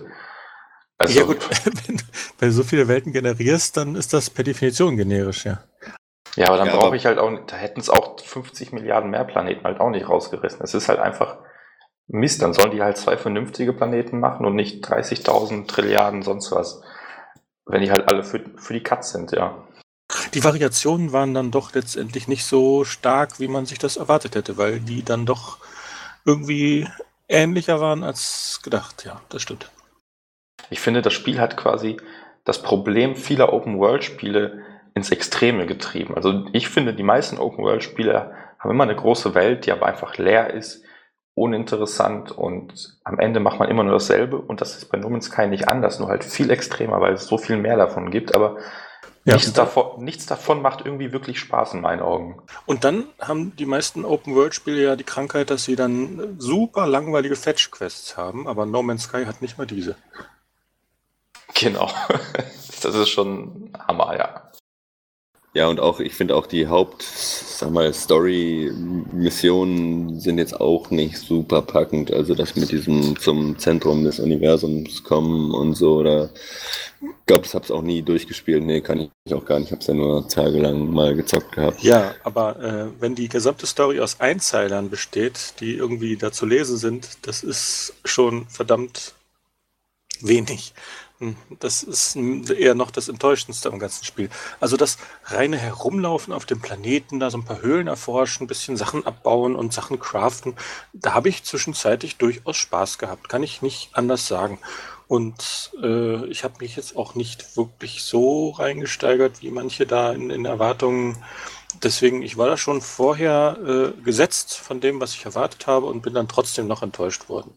Also gerade diese Interaktion mit anderen Lebewesen, die sind so nach Schema 0815F, das, äh, ja, das war einfach nur langweilig und äh, mal sehen, wenn die irgendwie das Spiel weiter so gut patchen, wie sie es jetzt letztendlich dann doch gemacht haben, es ging ja dann doch deutlich in die richtige Richtung, ähm, das müssen sie noch zehnmal machen, dann spiele ich äh, irgendwann auch nochmal die Platin frei. Also, aber bis dahin werde ich es erstmal ruhen lassen. Aber ganz ehrlich, diese Patches, die sind doch eigentlich ist es vergeudete Zeit. Die sollten sich lieber irgendwas anderem widmen, weil das Spiel ist einfach tot. Also, das können die, egal was sie machen, nicht mehr retten. Nö, das ist völlig richtig. Aber es haben halt doch ziemlich viele Leute auch gekauft. Ja. ja. Äh, und vor allen Dingen auch viele Leute wieder verkauft. Ähm, ja, ja gut, das heißt ja auch, dass es wieder jemand anders gekauft hat. Also ja, es gibt trotzdem eben viele Exemplare, die im Markt rumfliegen. Ja, vermutlich. Aber es ist für mich auch mehr so ein Tropfen auf den heißen Stein mit diesen Patches. Ich meine, ich finde es gut, dass sie das Spiel unterstützen, dass es jetzt in gewisser Form doch noch irgendwie auf die ursprünglich angekündigte Fassung wollen. Allerdings, ähm, ja, zieht sich das alles dann viel zu lange und wenn jetzt, ich sag mal, im Sommer wieder ein größerer Patch erscheint, guckt man sich das vielleicht mal an, aber wirklich spielen wird man es trotzdem nicht mehr. Also ich habe mir jetzt schon den letzten Patch gar nicht angeguckt, direkt. Ich habe mir durchgelesen, was zur Sache ist und die haben halt die Generierung der Planeten verbessert und ein bisschen aufpoliert, Grafik auch und so. Also die ja, haben schon ein paar richtige Sachen gemacht. Ja, es gibt ah. jetzt auch so einen grundsätzlichen Basenbau, wie ich gelesen mhm. habe. Wofür der wirklich notwendig ist, weiß ich auch nicht. Das ist jetzt eher so das Schwächere von dem, was da neu gekommen ist, weil was willst du da mit so einer Basis? Was bringt dir das? Ja, ich jetzt im ersten Patch soll es noch nicht so sinnvoll sein, aber es soll in Zukunft äh, die Grundlage für ein erweitertes Basenbausystem sein, das dann schon irgendwie Spaß machen soll. Aber wie gesagt, ja, aber was macht halt man dann mit diesen Basen, wenn man die gebaut hat? Ja, das weiß ich auch noch nicht. Auch Deswegen, nicht sagen, nee. Wenn Sie dafür eine Antwort haben, irgendwann vielleicht mal, ja. Okay. Aber die wollen halt dieses Spiel machen, fertig machen, wie sie es sich mal ausgedacht haben und sollen sie machen. Also ja, ist ja schön und gut. Geld haben sie ja gekriegt. Und wenn sie jetzt davon eine Weile zehren und eben noch dann eben quasi für lau dann nacharbeiten, dann sag ich nicht nein. Nee, also du hast schon recht, jeder soll sein Spiel machen und es ist ja, wenn man mal davon absieht, wie klein das Studio eigentlich war, ist es eigentlich auch eine gute Leistung gewesen. Sie sind halt nur irgendwie Opfer des Hypes geworden, dass den sie dann nicht mehr unter Kontrolle hatten. Also ja, da, da, da, sind sie nicht so unschuldig, wie das jetzt bei dir klingt. Also der Sean Murray ist schon äh, ein ja, gut, aber der sollte halt nie wieder vor irgendeine Kamera treten. Er soll meinetwegen Spiele machen, aber er soll nie wieder irgendwelche Interviews führen, weil das kann er einfach nicht. Nein, er ist der halt nur ein. sülzt dann einfach irgendwas vor sich hin, was er sich vorstellt, was er gerne in sein Spiel einbauen würde. Teilweise klang das immer so aus der Retro-Perspektive zurückblickt, äh, äh, aus der Perspektive jetzt äh, zurückblickt, dann klingt das auch so nach dem Motto, ein Interviewer stellt ihm eine Frage und er überlegt kurz, hm, das klingt interessant, das könnte ich ins Spiel einbauen und sagt dann einfach ja. Das ist so, äh, ja, wie kommt er dazu, sowas zu versprechen? ja, gut, die meisten Entwickler, Schrägstrich Game Designer sind nicht die besten Interviewpartner, äh, sage ich mal so. Aber ja, ich finde trotzdem, dass es halt auch dem Hype geschuldet war, der auch so ein bisschen von, von Seiten Sony gepusht wurde, dass sie überhaupt so in den Fokus geraten sind und ständig irgendwelche Interviews führen mussten. Ich sag mal, wenn es ein kleinerer Titel, Indie-Titel gewesen wäre oder geblieben wäre, dann hätte da auch der Fokus gar nicht so auf Interviews und so gelegen. Dann hätten sie ja. weiter ihr Spiel entwickeln können und irgendwann dann ähm, wäre das Spiel erschienen zu gewissen Erwartungen. Ja, und dann, und dann für 25 Euro und dann wäre es auch deutlich okayer gewesen. Ja, das stimmt. Also der Preis, äh, da musste man dann auch schon schlucken. Für so einen 60-Euro-Titel war das dann schon unter aller Sau. Aber ich finde nicht mal, Sony oder, oder Hello Games ist irgendwie am Hype schuld. Auch die User sind einfach irgendwie völlig abgedreht und also was, was die sich dann teilweise irgendwie überlegt haben, dann dann wurde irgendwo veröffentlicht, dass No Man's Sky so und so viele Zeilen Code hat und die haben das als heiligen Gral der Softwareentwicklung angesehen und weil prozedural generiert. Die Leute hatten überhaupt keine Ahnung, wie das abläuft, aber die haben sich dann Dinge vorgestellt und erhofft und erwünscht, die einfach wirklich jenseits von Gut und Böse waren. Das war totaler Blödsinn, was da Leute erzählt haben. Und, aber die haben sich gegenseitig so hochgeschaukelt, die Community, dass die es eigentlich auch nicht äh, anders verdient haben. So, ja, weiß nicht. Also teilweise konnte man echt nur noch mit den Augen rollen, was man da gelesen musste vor dem Release. Von der Community, ohne irgendwelche neuen News oder sonst was, Interviews von den Entwicklern, einfach nur die Community, die dann irgendwo was aufgeschnappt hat und dann völlig durch die Decke ging. Ja, und dann gibt es halt die Leute, die dann nicht unterscheiden können zwischen dem, was Sean Murray dummerweise gesagt hat und was sich irgendein Idiot irgendwo ausgedacht hat. Für die ist das alles das Gleiche und deswegen haben sie dann noch nicht nur tausendmal zu viel versprochen, sondern Millionenmal. Ja. Irgendwie war es so eine riesige Form von stille Post. Ja, gutes Beispiel, ja. Jedenfalls denke ich nicht, dass wir demnächst wieder so ein Spiel sehen werden, was irgendwie ähnliche Sachen verspricht wie, wie No Man's Sky. Also ich glaube, das hat auch bei anderen Entwicklern vielleicht so ein bisschen zum Umdenken gesorgt. Oder ich hoffe es zumindest. Naja, ich es denke, wird auch zukünftig noch weitere äh, Katastrophen geben.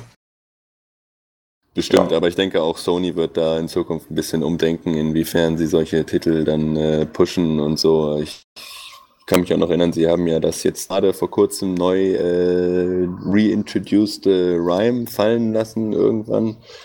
Ich glaube im Laufe des letzten Jahres oder 2015 sogar schon.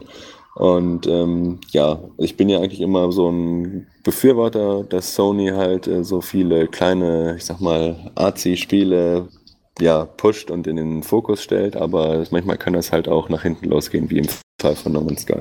Ja, es gibt noch mehr Beispiele, zum Beispiel Rotterdam haben sie auch prominent präsentiert und irgendwann dann auch einfach gesagt, so, nee, das ist nicht mehr unter unseren Fittichen.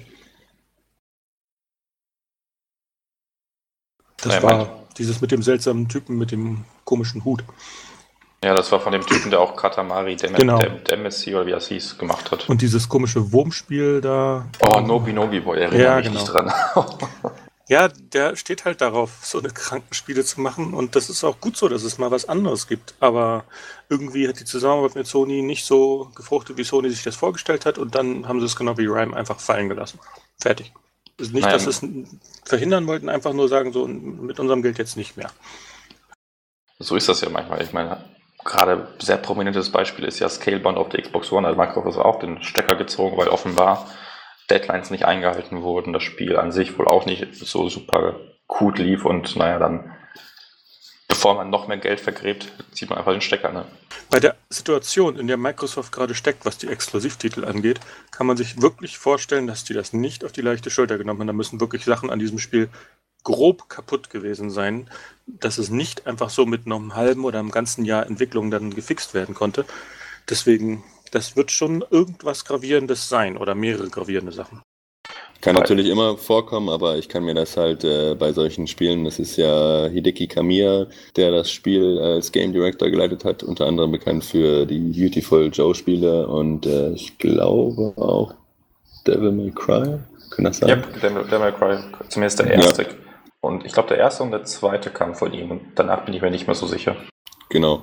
Auf jeden Fall äh, hätte ich dem jetzt nicht zugetraut, dass er das Spiel so sehr ja, daneben haut, dass äh, Microsoft dann irgendwann beschließt, es äh, ja, ja, flach zu legen sozusagen. Ich wollte aber nicht die Schuldfrage jetzt alleine auf den äh, Head-Entwickler da setzen. Ich weiß nicht, was da passiert ist, aber ich meine das Endergebnis, das, was jetzt zurzeit eben in, in der Codebasis vorliegt, da ist aus irgendwelchen Gründen halt so viel kaputt, dass es sich nicht lohnt zu flicken.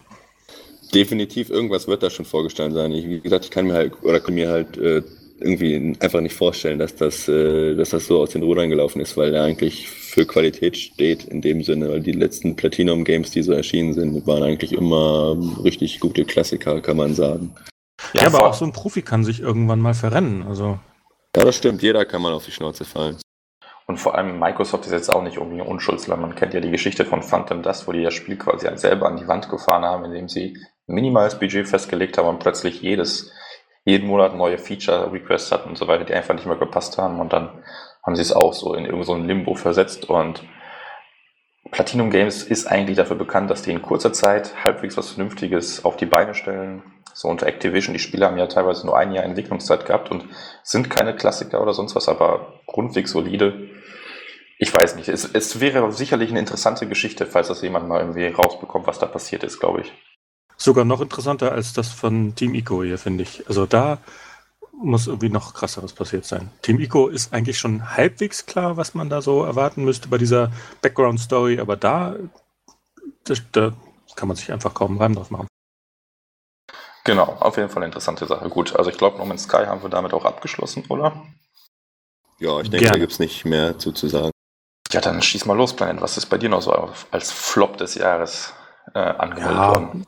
Enttäuschung ist Flop. Es gibt viele schlechte Spiele, wie zum Beispiel Ghostbusters oder so, oder eben Dungeons 2, was jetzt nicht wirklich eine Enttäuschung war, weil ich mir jetzt nicht super viel davon erwartet habe, aber äh, als Enttäuschung fand ich halt nur aus, was ich so früher gesehen hatte, was mich interessiert hatte, war Eve Valkyrie. Weil äh, ich mir davon halt was versprochen habe, was dieses Demo so impliziert hatte, dass man da irgendwie eine Form von Geschichte hat, die äh, da als Fighter-Pilot dann eben in VR durchlebt wird. Und in Wirklichkeit ist das eigentlich nur ein kleines Deckmäntelchen um einen Multiplayer-Shooter. Dieser Multiplayer-Shooter soll auch gut sein und alles, wer damit was anfangen kann, bloß halt, wir haben ja schon vorher darüber gesprochen, dass diese Dinger mir nicht unbedingt immer liegen. Und äh, das, was da an Singleplayer-Content drin rumgestrickt wurde, ist irgendwie sehr mau. Und ist das, dieses Demo, was die halt jahrelang gezeigt haben, was ja, das war ja das erste große VR-Spiel, was so überall rumgezeigt wurde und auch immer wieder gesagt wurde, das ist ein Erlebnis, das muss jeder mal machen.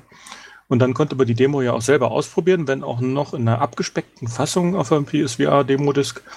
Äh, trotzdem konnte man so wenigstens mal gucken, wie sich das anfühlt, ganz, ganz kurz. Und man, da wusste ich aber auch schon, dass das eben nicht das Spiel ist, was dieses Demo eben hätte erwarten lassen.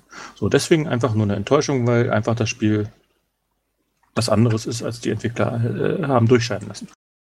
Ja, da kann ich eigentlich auch zustimmen. Also es ist für mich jetzt nicht die Enttäuschung irgendwie des Jahres oder so, aber es ist schon ja ein bisschen schwach am Ende gewesen. Also die ja, nochmal, Enttäuschung heißt nicht schlechtes Spiel. Nee, nee, das meine ich auch nicht. Also es war für mich nicht so eine große Enttäuschung, dass es für mich auf die Liste kommen würde oder so. Die größere Enttäuschung. So war es jetzt gemeint. Ähm, ja, aber wie, wie, du sagtest, die Story ist nicht der Rede wert. Das sind irgendwie fünf Tutorial-Missionen oder lass es zehn sein, keine Ahnung. Aber ja, es ist halt einfach nicht der Rede wert und online ist es auch relativ schnell, relativ eintönig, wie ich finde. Was ja, eigentlich schade ist, ähm, weil es eigentlich ein riesiges Potenzial hatte, wie ich fand, gerade mit dem äh, VR-Aspekt, dass man dann so einen richtig coolen Weltraumshooter hatte. Genau, ja. Aber ansonsten hat mich jetzt nichts wirklich enttäuscht. So. Gut, ähm, ja, dann äh, mache ich mal weiter mit Final Fantasy XV. Ich habe ja echt seit zehn Jahren auf das Spiel gehofft und gewartet und war damals auch mit ein Grund für die PS3, weil es sah echt geil aus. Naja, dann kamen die Verschiebungen und die Versprechungen und irgendwann ist es dann wieder aufgetaucht und seitdem hat sich mein Hype auch so ein bisschen äh, gemäßigt, würde ich mal sagen. Ähm, ja, und das Spiel am Ende ist halt echt eine es hat echt viel Potenzial. Es macht auch einige Sachen richtig, aber es ist halt irgendwie an allen Ecken und Enden unfertig. Man merkt, dass da Sachen einfach rausgeschnitten wurden, offenbar. So, es ist so ein unrundes Spiel, das, das kann man sich gar nicht vorstellen in meinen Augen. Also, ach, also zum Beispiel der, der, einer der größeren Bosskämpfe in der Mitte des Spiels, das ist so ein riesiger Gegner und da merkt man halt echt erstmal, wie, wie unfassbar scheiße die Kamera ist. Oder auch das Kampfsystem in dem Fall ist einfach, einfach langweilig, sorry. Nee, also, ja, also ich, wir, hatten, wir haben ja schon ein bisschen drüber gesprochen und es ist einfach eine super Enttäuschung für mich geworden, weil, boah, das, ist, das Potenzial ist da, aber wenn man irgendwie Storyfetzen im Lösungsbuch lesen muss und solche Sachen, dann, dann hört da der Spaß auch für mich auf. Ja, also da bin ich so einerseits bei dir. Ich würde es jetzt nicht als meine größte Enttäuschung äh, weil es ähm, eigentlich, weil ich keine Erwartungen an das hatte. Ich stehe grundsätzlich nicht so auf RPGs und ähm, ja, bin jetzt eher so un unbelastet daran gegangen und dementsprechend hat es mich eigentlich positiv überrascht und äh, das Kampfsystem war für mich eigentlich eines der positiven Highlights, weil ähm, ja, es hat irgendwie Spaß gemacht. Keine Ahnung, um das, also es ist relativ simpel und, und eintönig und die Kamera ist teilweise echt chaotisch manchmal, aber irgendwie, ja, keine Ahnung, es war so fast-paced und so responsive irgendwie, deswegen hat mir das super viel Spaß gemacht. Wir müssen mal unterbrechen, da ist jetzt irgendwie was passiert. Da hat Craig jetzt ein technisches Problem. Ja gut, dann warten wir mal auf ihn. schneiden wir dann raus. Ja. Aber er ist ja schon wieder da. Genau. Ja. Äh, Was ist los? Hast du die Platte wieder voll? Ja. Aber wie gesagt, ihr nehmt auf, also alles, alles im grünen Bereich. Ja, musst du nur jetzt ein bisschen dann zurechtschneiden. Das kriegen wir doch hin. So, wo waren wir? Bei Final Fantasy 15? Du hast, glaube ich, geredet, ne? Genau, ich hatte halt das Kampfsystem beschrieben, dass mir das äh, trotz aller Probleme relativ äh, gut gefällt und Spaß gemacht hat und dementsprechend war es halt für mich keine, keine Enttäuschung in dem Sinne, sondern eher eine positive Überraschung eigentlich. Ja, also das Kampfsystem es hat gute Ansätze gezeigt, aber Lock-on funktioniert eher schlechter als recht. Das, die Kamera vermisst einem völlig den Spaß am Kampfsystem und äh, ich weiß nicht, also es, es, es ist halt irgendwie so nichts Halbes und nichts Ganzes. Es möchte etwas sein, was es nicht ansatzweise ist. Wenn man so andere Spiele kennt, wie Devil May Cry oder so, die halt irgendwie in dieselbe Kerbe schlagen, nee, weiß ich nicht, fand ich nicht so gut. Ja, und die Nebenquests sind halt, ja, alles nur Fetch-Quests. Das ist schon richtig. Da bist du durch den Witcher verwöhnt. Der hatte einfach ganz andere Quests und die hat man hier nicht wiedergefunden, das ist richtig. Aber ich fand das Kampfsystem jetzt überhaupt nicht schlecht. Das hat mir eigentlich ganz gut gefallen.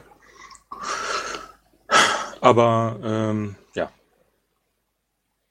ja, ich kann auch nicht erklären, genau, was die Faszination so ausgelöst hat bei mir, dass ich dann tatsächlich am Ende sogar durchgespielt habe. Aber es war vermutlich so die Mischung aus diesem coolen Roadtrip-Gefühl, der offenen Welt, die halt so seamless war, wie Planet vorhin schon erklärt hat, und dem relativ coolen Kampfsystem. Ich fand, dass mich dann halt irgendwie, ja, da so durchgepeitscht hat, auch durch die späteren Kapitel, die dann halt eher so mau waren.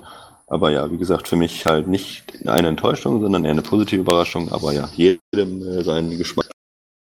Ja, äh, mein OCD hat sich ja äh, da auch schließlich reingefunden, dass ich eben für sowas anfällig bin, für solche Fetch-Quests, wenn sie mich dann halt nicht zu sehr langweilen. Wenn es so gerade an der Grenze ist, dann bin ich damit sehr zufrieden. Sie Und das war gerade an der Grenze. Das war so gerade an der Grenze, ja. Ja, also ich habe sie ja auch, ich habe da auch die, die Trophy bekommen und habe da auch für alle Nebenquests gespielt, aber es war halt irgendwann, oh nee, noch noch ein und du, du hast dann schon immer Panik gekriegt, wenn dann dieses Fragezeichen wieder aufgetaucht ist bei der Person, wo du gerade die äh, Mission erfüllt hattest und dann denktest du, ach nee, noch, noch so ein Fetch-Quest, noch so ein Fetch-Quest. Es war schon teilweise echt schlimm. Und es hat halt vorne und hinten nicht in die Story gepasst, also das, das finde ich immer wieder beeindruckend, dass die Leute das, also die Entwickler das nicht merken, dass, ich meine, du bist der Prinz dieses äh, Königreichs, was quasi gerade eben untergegangen ist. Und was machen die Leute erstmal? Ja, kannst du mir nicht mal die Kartoffeln aus dem Nachbarort holen? Ja, klar. Ich habe ja nichts Besseres zu tun. Und das geht dann die ganze Zeit so. Das ja, das stimmt allerdings. Aber das ist eigentlich auch schon wieder typisch. Ja, klar, aber es ist echt, da weiß man nicht, ob man weinen oder lachen soll. Es ist so, so eine Situation. Genial. Einfach ein bisschen lachen und hol die Kartoffeln. genau.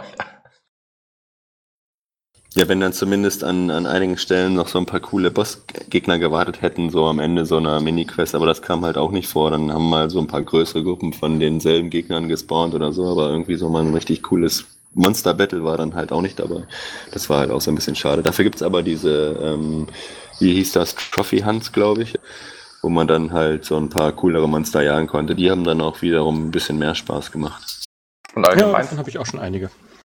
Und allgemein finde ich, äh, haben die das Monster-Design ganz gut hinbekommen. Also es sieht schon ganz cool aus. Viel, äh, also es gibt viele alte, viele neue Sachen und das, das hat mir gefallen. Ja, aber ansonsten war es jetzt irgendwie absolut nicht das Spiel, was ich mir erhofft hatte und naja, etwas enttäuschend. Und die DLCs und so weiter, die die angekündigt haben, das, ich, ich denke, da werde ich auch drauf dankend verzichten. Äh, man kann sich auch schon fast vorstellen, wo gewisse Dinge vielleicht äh, eingesponnen werden in die Story, so, so wie Gladiolus plötzlich einfach verschwindet und dann wiederkommt und solche Sachen. Ne? Ja, mal schauen. Hätte das ich stimmt, fast schon erwartet, cool. dass das mit äh, Ignis auch passiert. Äh, Prompto gibt es ja durchaus da eine Sequenz. Ja, genau. Prompto und Ignis hatten wir auch, das mit dem Auge, das er da verloren hat. Das Ach, okay, ja, stimmt, das war der. Hm. Dann, dann ist es aber eine ziemlich kurze Episode, weil das findet ja innerhalb von, ich sag mal, ein paar Stunden statt. Ja, das Spiel selbst ist auch nicht besonders lang. Also ich gehe nicht davon aus, dass die DLCs irgendwie 10 Stunden Spielspaß bringen. Ja, ich habe mich auch noch nicht dazu entschlossen, ob ich jetzt diesen Season Pass haben will oder nicht. Ich warte erstmal auf die Inhalte da. Ja, geht mir genauso. Momentan kann ich da dankend drauf verzichten. Wenn es wirklich überraschend gut sein will, kann man sich immer noch holen, aber momentan. Mm -mm. Zumal sie ja auch noch was offen haben, ne? VR-Modus.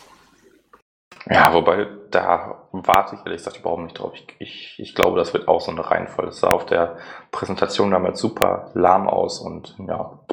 Kann natürlich sein, dass das nur so eine ganz poplige Dreingabe wird. Zumal sie ja anscheinend noch nicht mal wirklich weit fortgeschritten sind damit. Ja, eben, ich wollte gerade sagen, ob das überhaupt erscheint, ist eine andere Frage. Ja, und sie haben ja auch einen größeren Patch sogar angekündigt, der im Hauptspiel auch noch Story-Elemente nach reichen soll. Der soll dann relativ groß werden und, Und eine soll Menge 13 Story-Probleme fixen. Und soll Kapitel 13 auch straffen, haben sie gesagt. Sie haben versprochen, dass sie äh, die Technik nochmal upgraden, weil die ist leider von der Framerate her mies. Durchs Frame-Pacing eben. Die Probleme mit dem Frame-Pacing hast du auch nicht nur in der Base PS4 und der und dem, äh, ähm, wie heißt der, Quality Mode, sondern auch in diesem sogenannten Light-Modus ist die Framerate alles andere als rund. Das ist technisch nicht wirklich Vorzeigetitel. Und die wollen ja theoretisch sogar 60 Frames pro Sekunde noch. Die sollen lieber glatte 30 Bilder pro Sekunde jederzeit hinkriegen. Das wäre toll für Light-Modus. Ja, genau. Also ich, ich frage mich auch, ob die das wirklich noch schaffen, weil das sollte schon im Dezember kommen. Jetzt im Januar wird es wahrscheinlich auch nichts. Also ich habe da so meine Zweifel.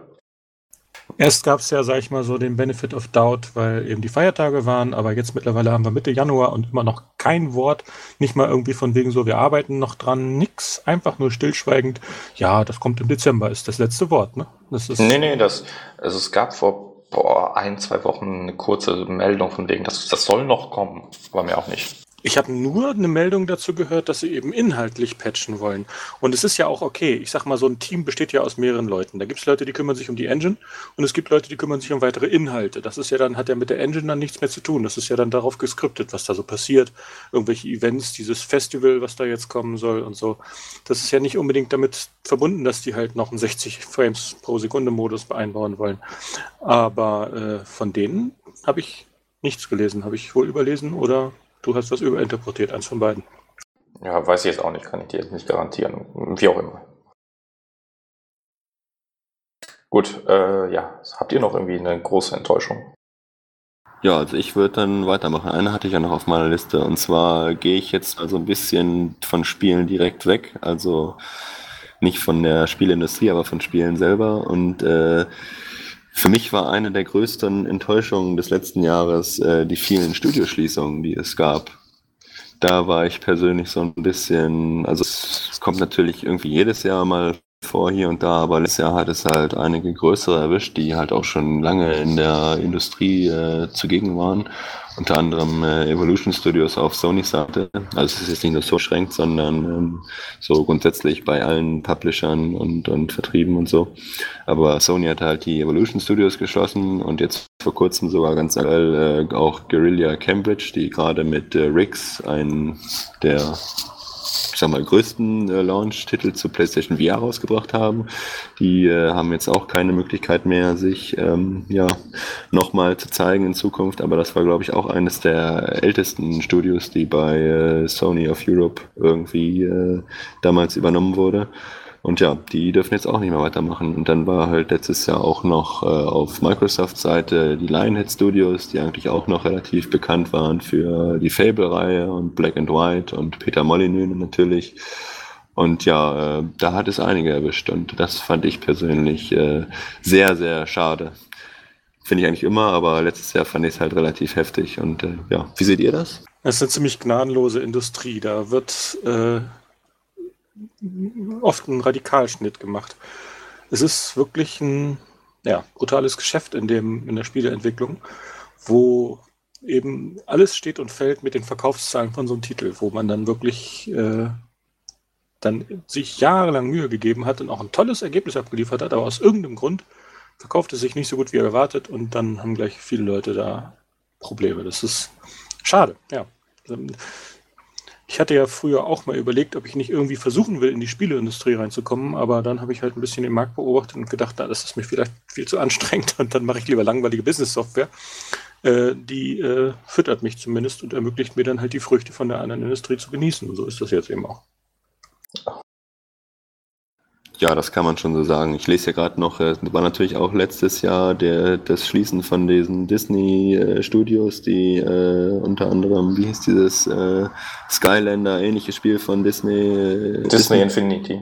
Genau, die mussten auch schließen und ähm, kurz vor Weihnachten auch hat äh, Crytek, bei denen waren ja sowieso schon länger Gerüchte, ist ja ein deutscher Entwickler, dass die ähm, ziemlich finanziellen Schwierigkeiten stecken, haben auch ihre fünf äh, externen Studios geschlossen. Und äh, ja, da bin ich auch mal gespannt, wie das in Zukunft mit denen weitergehen wird. Ja, aber Crytek ist auch einfach ein klarer Fall von Missmanagement. Die, die sind seit irgendwie gefühlt fünf Jahren, rennen jedem Trend hinterher. Also es ist irgendwie Free-to-Play, dann irgendwie wieder VR und dann irgendwie kleinere Indie-Titel. Die wissen einfach nicht, was die machen sollen, sind für, bei jedem Trend generell einfach zu spät und ach, nee, also das ist, in meinen Augen ist das pures Missmanagement bei denen. Aber allgemein stimme ich dir da schon zu, dass die Studioschließungen zugenommen haben, oder zumindest letztes Jahr war es schon recht krass und aber es ist halt auch so, wie Planet sagt, es ist knallhartes Geschäft da. Entweder stimmen die Zahlen oder nicht, wobei ich bei, zumindest bei den Cambridge Studios echt nicht Da hat es mich auch mit am meisten gewundert. Es ist komisch. Es war irgendwie einen Tag vor oder nachdem angekündigt wurde, dass äh, das Spiel jetzt irgendwie in die Liga mit aufgenommen wird als äh, Spiel, als kompetitives, äh, ko äh, kompetitives Online-Spiel. Online-Spiel, ja. Dass das mit in diese Profiliga da aufgenommen wird oder so. Ja, und ich mein, League oder so. Ja, genau. Und ich, ich kann es aber nicht nachvollziehen. Ich meine, was erwartet Sony sich denn? Die haben für die Vita ein Spiel entwickelt. Die Vita ist seien wir mal ehrlich, halt echt kein großer Verkaufserfolg gewesen. Und oh, dann, ein tolles Spiel abgeliefert. Eben, das, also an dem Spiel kannst du absolut gar nichts aussetzen. Das ist vielleicht mit das beste Killzone-Spiel. Und dann Riggs, was auch ein toller VR-Titel ist, aber halt auf einer komplett neuen Plattform, die weiß nicht, haben die vielleicht eine Million Headsets davon verkauft? Wahrscheinlich nicht mehr. Da, da kannst du nicht davon ausgehen, dass die eine Million Spiele verkaufen. Leider hat Sony keine Zahlen rausgegeben. Sie haben jetzt kürzlich Zahlen für alles Mögliche rausgegeben, aber VR war nicht dabei. Und das heißt ja eigentlich auch, irgendwie hat da was nicht so geklappt. Es kann aber eigentlich kaum daran liegen, dass die Nachfrage zu gering war, weil es war ja fast durchgehend ausverkauft. Es gab immer mal wieder kleinere Kontingente. In manchen Läden gab es halt auch mal ein paar Tage welche und so, aber äh, gerade auch online waren die Dinger schwer zu bekommen. Nicht nur rund um die Feiertage, auch ein bisschen davor. Und es ist eigentlich auch immer noch so, dass du die nicht jederzeit kaufen kannst. Und deswegen, Nachfrage war doch da. Haben sie bei der Produktion Schwierigkeiten gehabt oder so? Ich weiß es nicht. Auf jeden Fall sind die Zahlen wohl nicht so, dass sie damit rumprotzen wollen. Und das macht natürlich den Markt für die Spiele klein. Natürlich. Und wenn die dann auch noch Spieleentwickler, die dafür was Gutes abgeliefert haben, schließen, zeigt das auch nicht gerade, dass die irgendwie großes Vertrauen in die Plattform haben. Also das ist irgendwie ein doofes Zeichen von denen, kann ich nicht nachvollziehen. Gibt da ja auch User, die vermuten, dass das nur künstliche Knappheit von Sony ist. Ich glaube, darüber sind wir weit entfernt. Künstliche Knappheit ist in der ersten, zweiten Woche cool. Da macht man das auch gerne und ich sag mal, das ist ein angenehmer Nebeneffekt, so wenn die Nachrichten darüber berichten, auch alles vergriffen und so. Aber äh, Monate nach dem Release immer noch Knappheit zu haben, ist, glaube ich, wirklich dann aus irgendwelchen äh, Produktions-, Vertriebs-, Marketing, technischen Gründen, nee, Marketing nicht, äh, Gründen äh, geschuldet und nicht, weil die es nicht wollen, sondern weil die es irgendwie nicht können. Ja, genau, also das ist schon merkwürdig. Naja. Also. Äh, zurück zu den äh, Studios nochmal kurz. Man kann auf jeden Fall, äh, was mir aufgefallen ist, einen gewissen Trend erkennen bei den Studios, die geschlossen werden. Die kommen halt hauptsächlich äh, von der Insel, ja, also aus den UK. Sind sowohl die Lionhead Studios bei Microsoft und äh, ja, jetzt Guerrilla Cambridge oder die Evolution, Evolution. Studios. Genau, die, das hat mich halt letztes Jahr fast auch schon ein wenig geschockt, muss ich sagen, weil sie eigentlich mit der Motorstorm-Reihe immer ziemlich coole Hits abgeliefert haben und Drive Club ja, hat am Anfang Probleme gehabt, aber hat sich dann ja auch über die, das Jahr hinweg äh, sozusagen äh, redeemed, ja, mit den coolen DLCs, die sie gebracht haben und den Patches und so war es dann eigentlich nicht cooler Racer. Aber ja, die mussten halt auch dran glauben. Und ähm, ja, böse Zungen behaupten, es hätte mit dem Brexit zu tun auf der Insel, dass ähm, da so viele Studios schließen müssen. Wobei der Brexit kam ja erst nach den Studioschließungen, zumindest in manchen Fällen. Und es ist wahrscheinlich nicht ganz un. Also es ist sich wahrscheinlich komplett an Haaren herbeigezogen, weil ich glaube nicht, dass die Entwicklung in, in UK besonders günstig ist von, von Gehältern und so weiter und so fort. Ja, aber das ist ein anderes Thema, das führt jetzt zu weit, weil da könnte ich dann auch eine Stunde drüber diskutieren. Können wir irgendwann mal machen, das würde mich auf jeden Fall auch mal interessieren. Ja, ist so eine gute Idee. Gut, äh, ansonsten, ich habe keine Ent äh, Enttäuschung mehr. Wie ist es bei euch aus oder Planet? Ich habe ja schon gesagt. Bin eigentlich soweit mit meinen Erwartungen im Rahmen geblieben. Eben, ja. wenn, eben ich habe auch alles gesagt, ja. Wenn man was äh, vorhersieht, dass es nicht so wird, wie man sich vielleicht erhofft hat, dann lässt man es manchmal auch liegen und umgeht die Sachen halt auch, ne?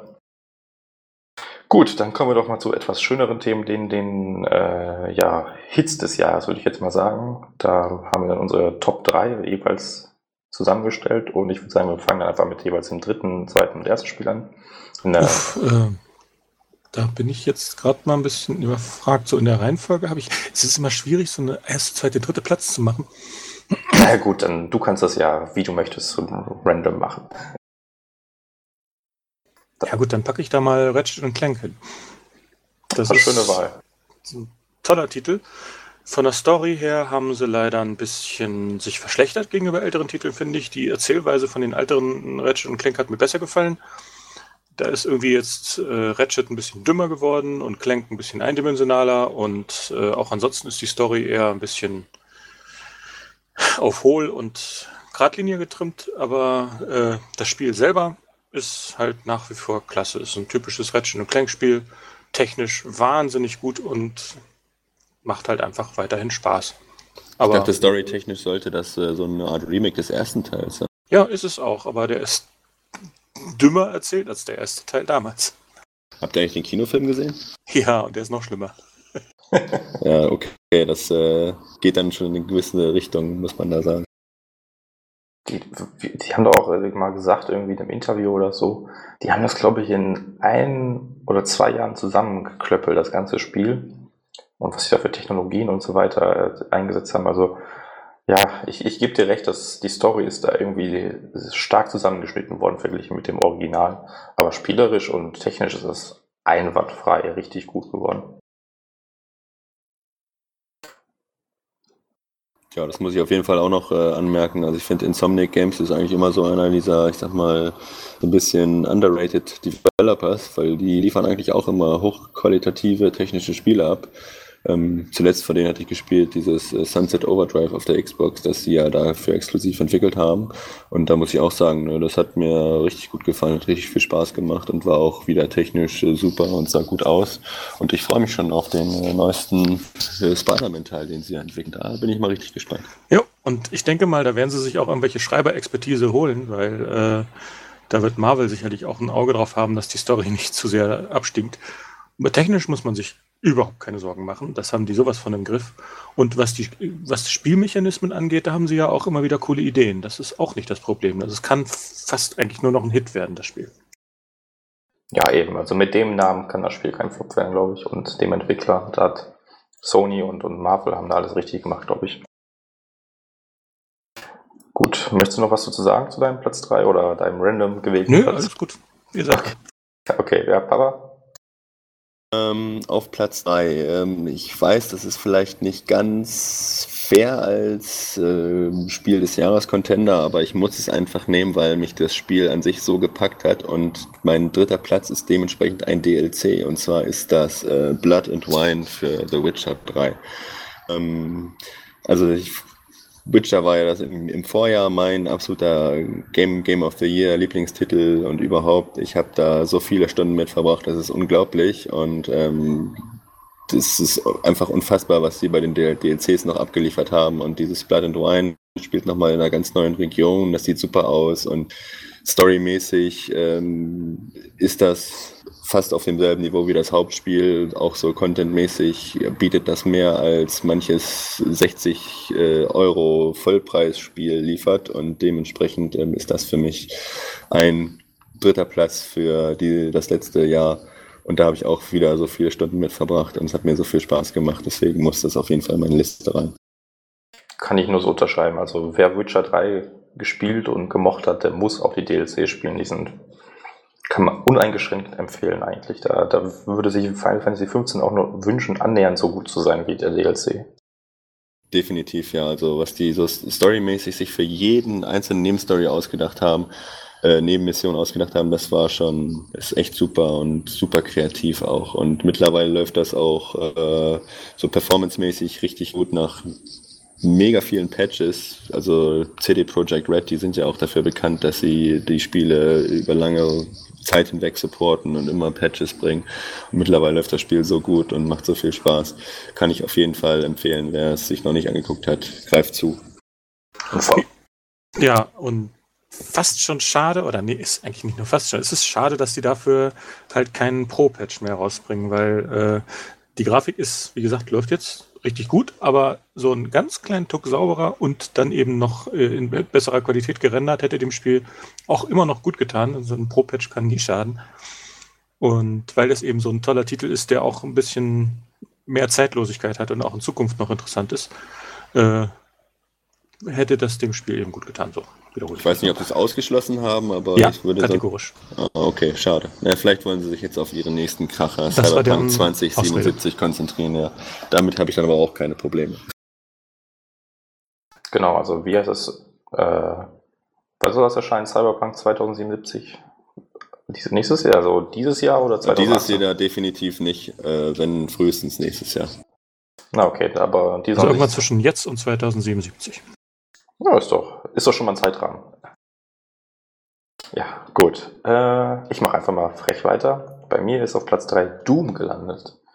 Ähm, ich muss gestehen, ich habe die Vorgänger nicht wirklich gespielt. Ich, das war halt irgendwie noch so vor meiner Zeit. Doom 3 habe ich noch so halbwegs mitbekommen aber war zu der Zeit nicht so super interessant. Und jetzt habe ich Doom eigentlich die ganze Zeit nicht beachtet. Dann kam es raus und wurde ziemlich gehypt und gelobt. Und habe ich halt irgendwann mal zugeschlagen und es macht einfach so viel Spaß, das glaubt man gar nicht. Also das Spiel ist von vorne bis hinten pure Action, rasant, technisch einwandfrei.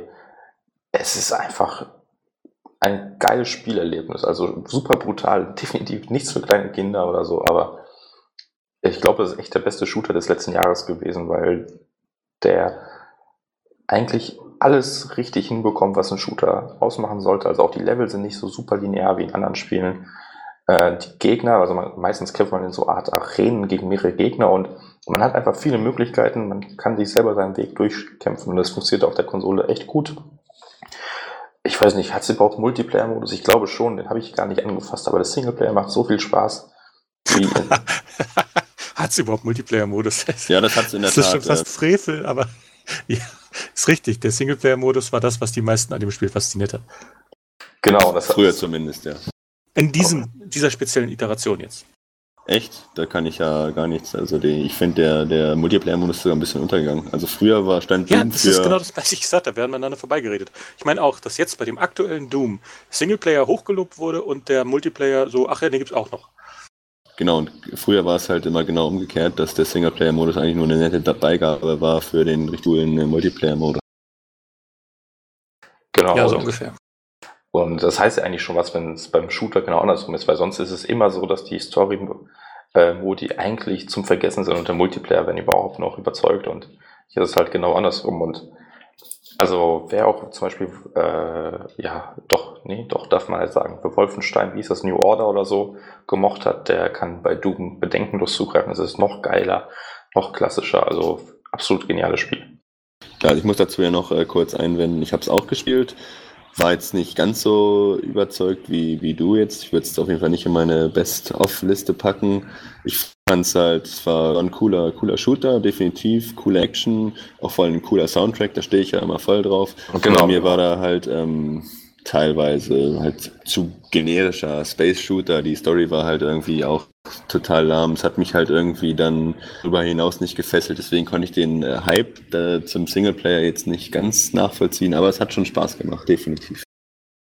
Ja, also die Story gewinnt wirklich keinen Oscar, aber sie hat ihren Zweck erfüllt und das Gameplay reißt es dann für mich doch raus. Also ich hoffe wirklich, dass da noch irgendwann ein Nachfolger zu erscheint, der dieselbe Kerbe schlägt und nicht, dass sie dann weiß Gott was ausprobieren, nur um das irgendwelche Zielgruppen anzupassen.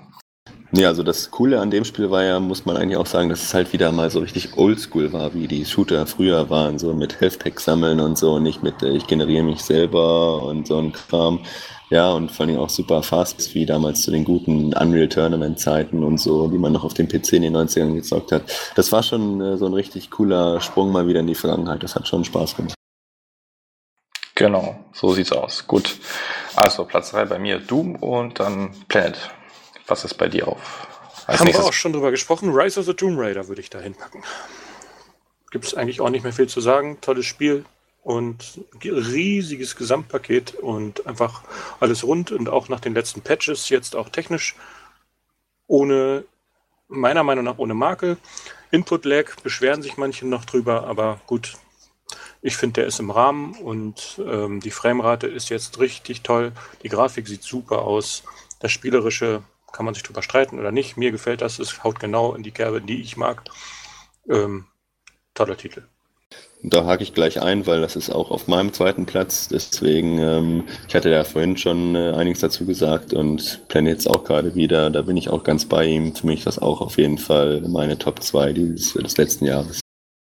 Ja, bei mir ist es nicht auf Platz 2 gelandet, weil ich es noch gar nicht gespielt habe, aber steht auf jeden Fall noch auf dem Plan. Wobei ich gar nicht weiß, wann ich die Zeit dafür finden soll. Nächsten Monate erscheinen so viele Spiele, das ist krank. Aber ich. Wer jetzt noch Backlog hat, der kann sich auf einen heißen Ritt vorbereiten, ja.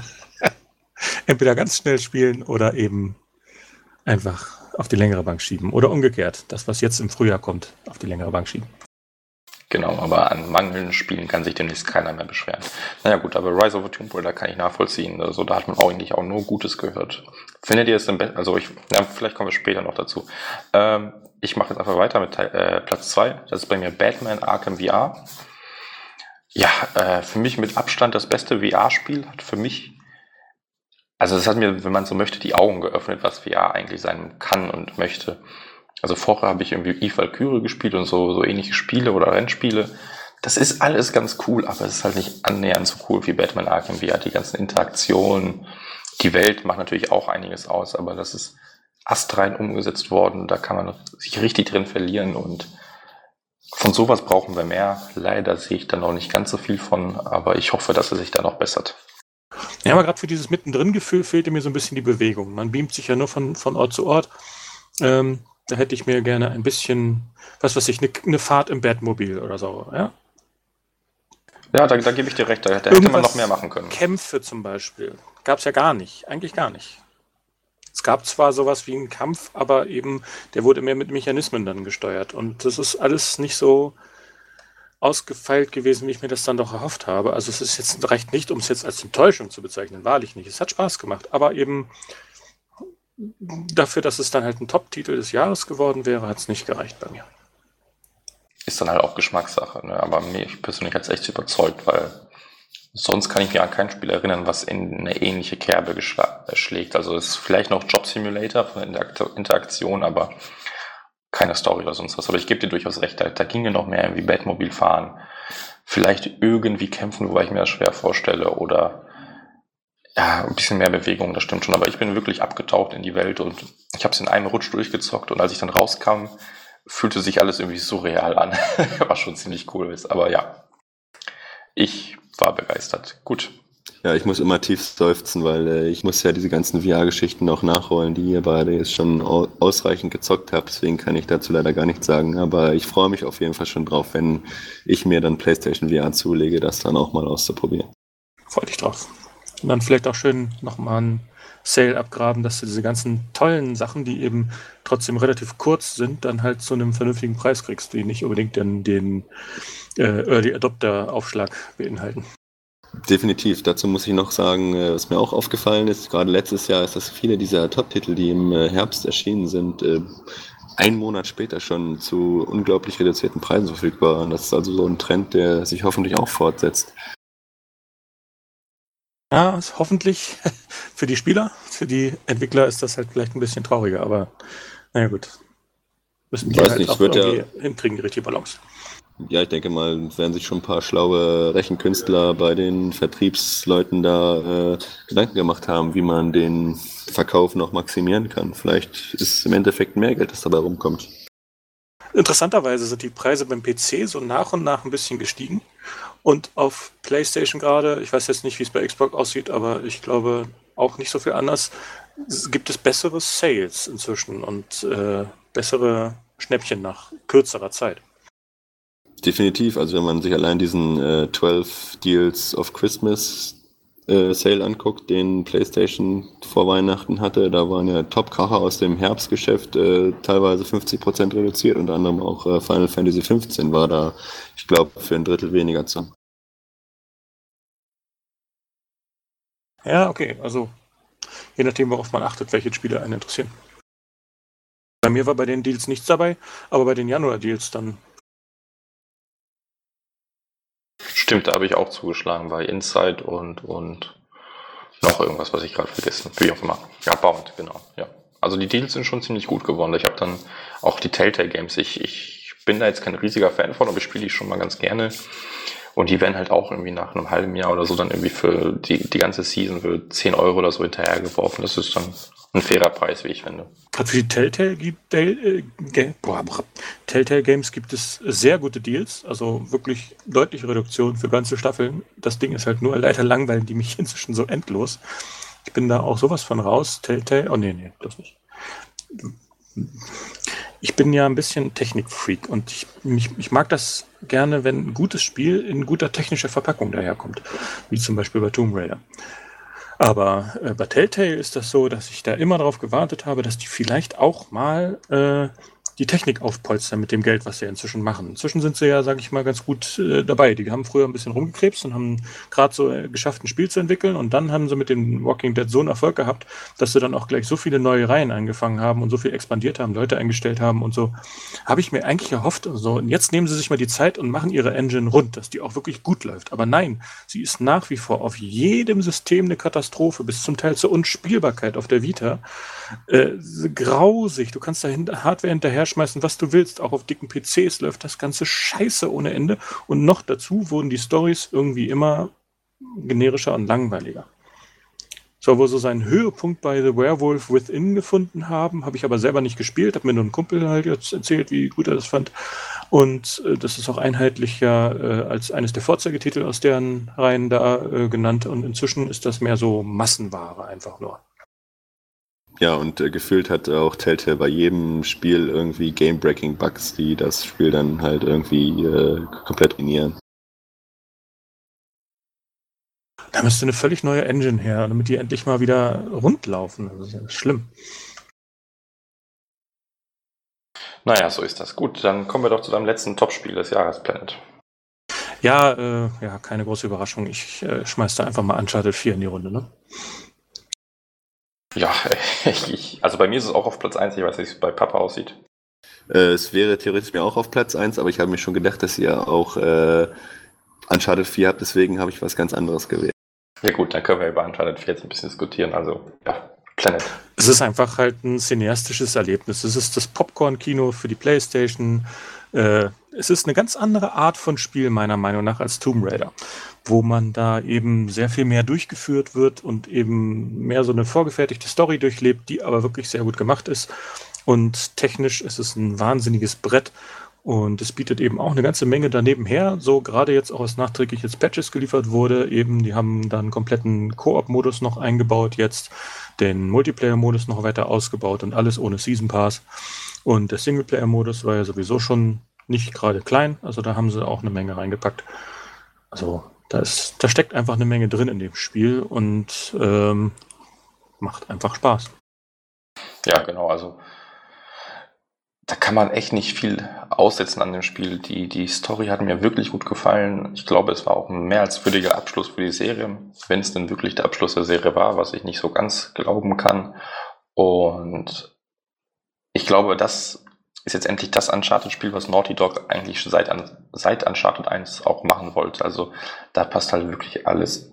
Und mir persönlich wurde es nie langweilig. Ich, viele meckern ja irgendwie, dass diese ganzen Klettersequenzen eigentlich langweilig sind und so weiter, aber die Charaktere quatschen halt durchwegs miteinander und ich habe immer gerne zugehört und ja. Dadurch, dass das eben linear und geskriptet ist, äh, ist das Gequatsche natürlich auch wesentlich höherwertiger als jetzt zum Beispiel bei Final Fantasy, wo das so halbwegs zufällig dann eben eingewürfelt wird oder nach bestimmten äußeren Umflüssen, äh, Einflüssen dann halt getriggert wird. Aber da war das ja eben an dieser Stelle quatschen die halt das und das ist, dann passt das natürlich auch hundertprozentig, wie halt so ein Film halt inszeniert, plus halt zum selber spielen was die Serie in Zukunft angeht, da ist ja das äh, Legacy-Dings da, wie hieß das? Uncharted. Bei Lost Legacy. Lost Legacy, äh, ein richtiges Indiz. Äh, ja, die Serie mag weitergehen, aber vielleicht eben nicht mehr mit Nathan Drake. Das wollten sie vielleicht auch damit so ein bisschen einläuten, dass da vielleicht irgendwas anderes kommt. Und ich persönlich könnte damit gut leben. Ja, ich auch.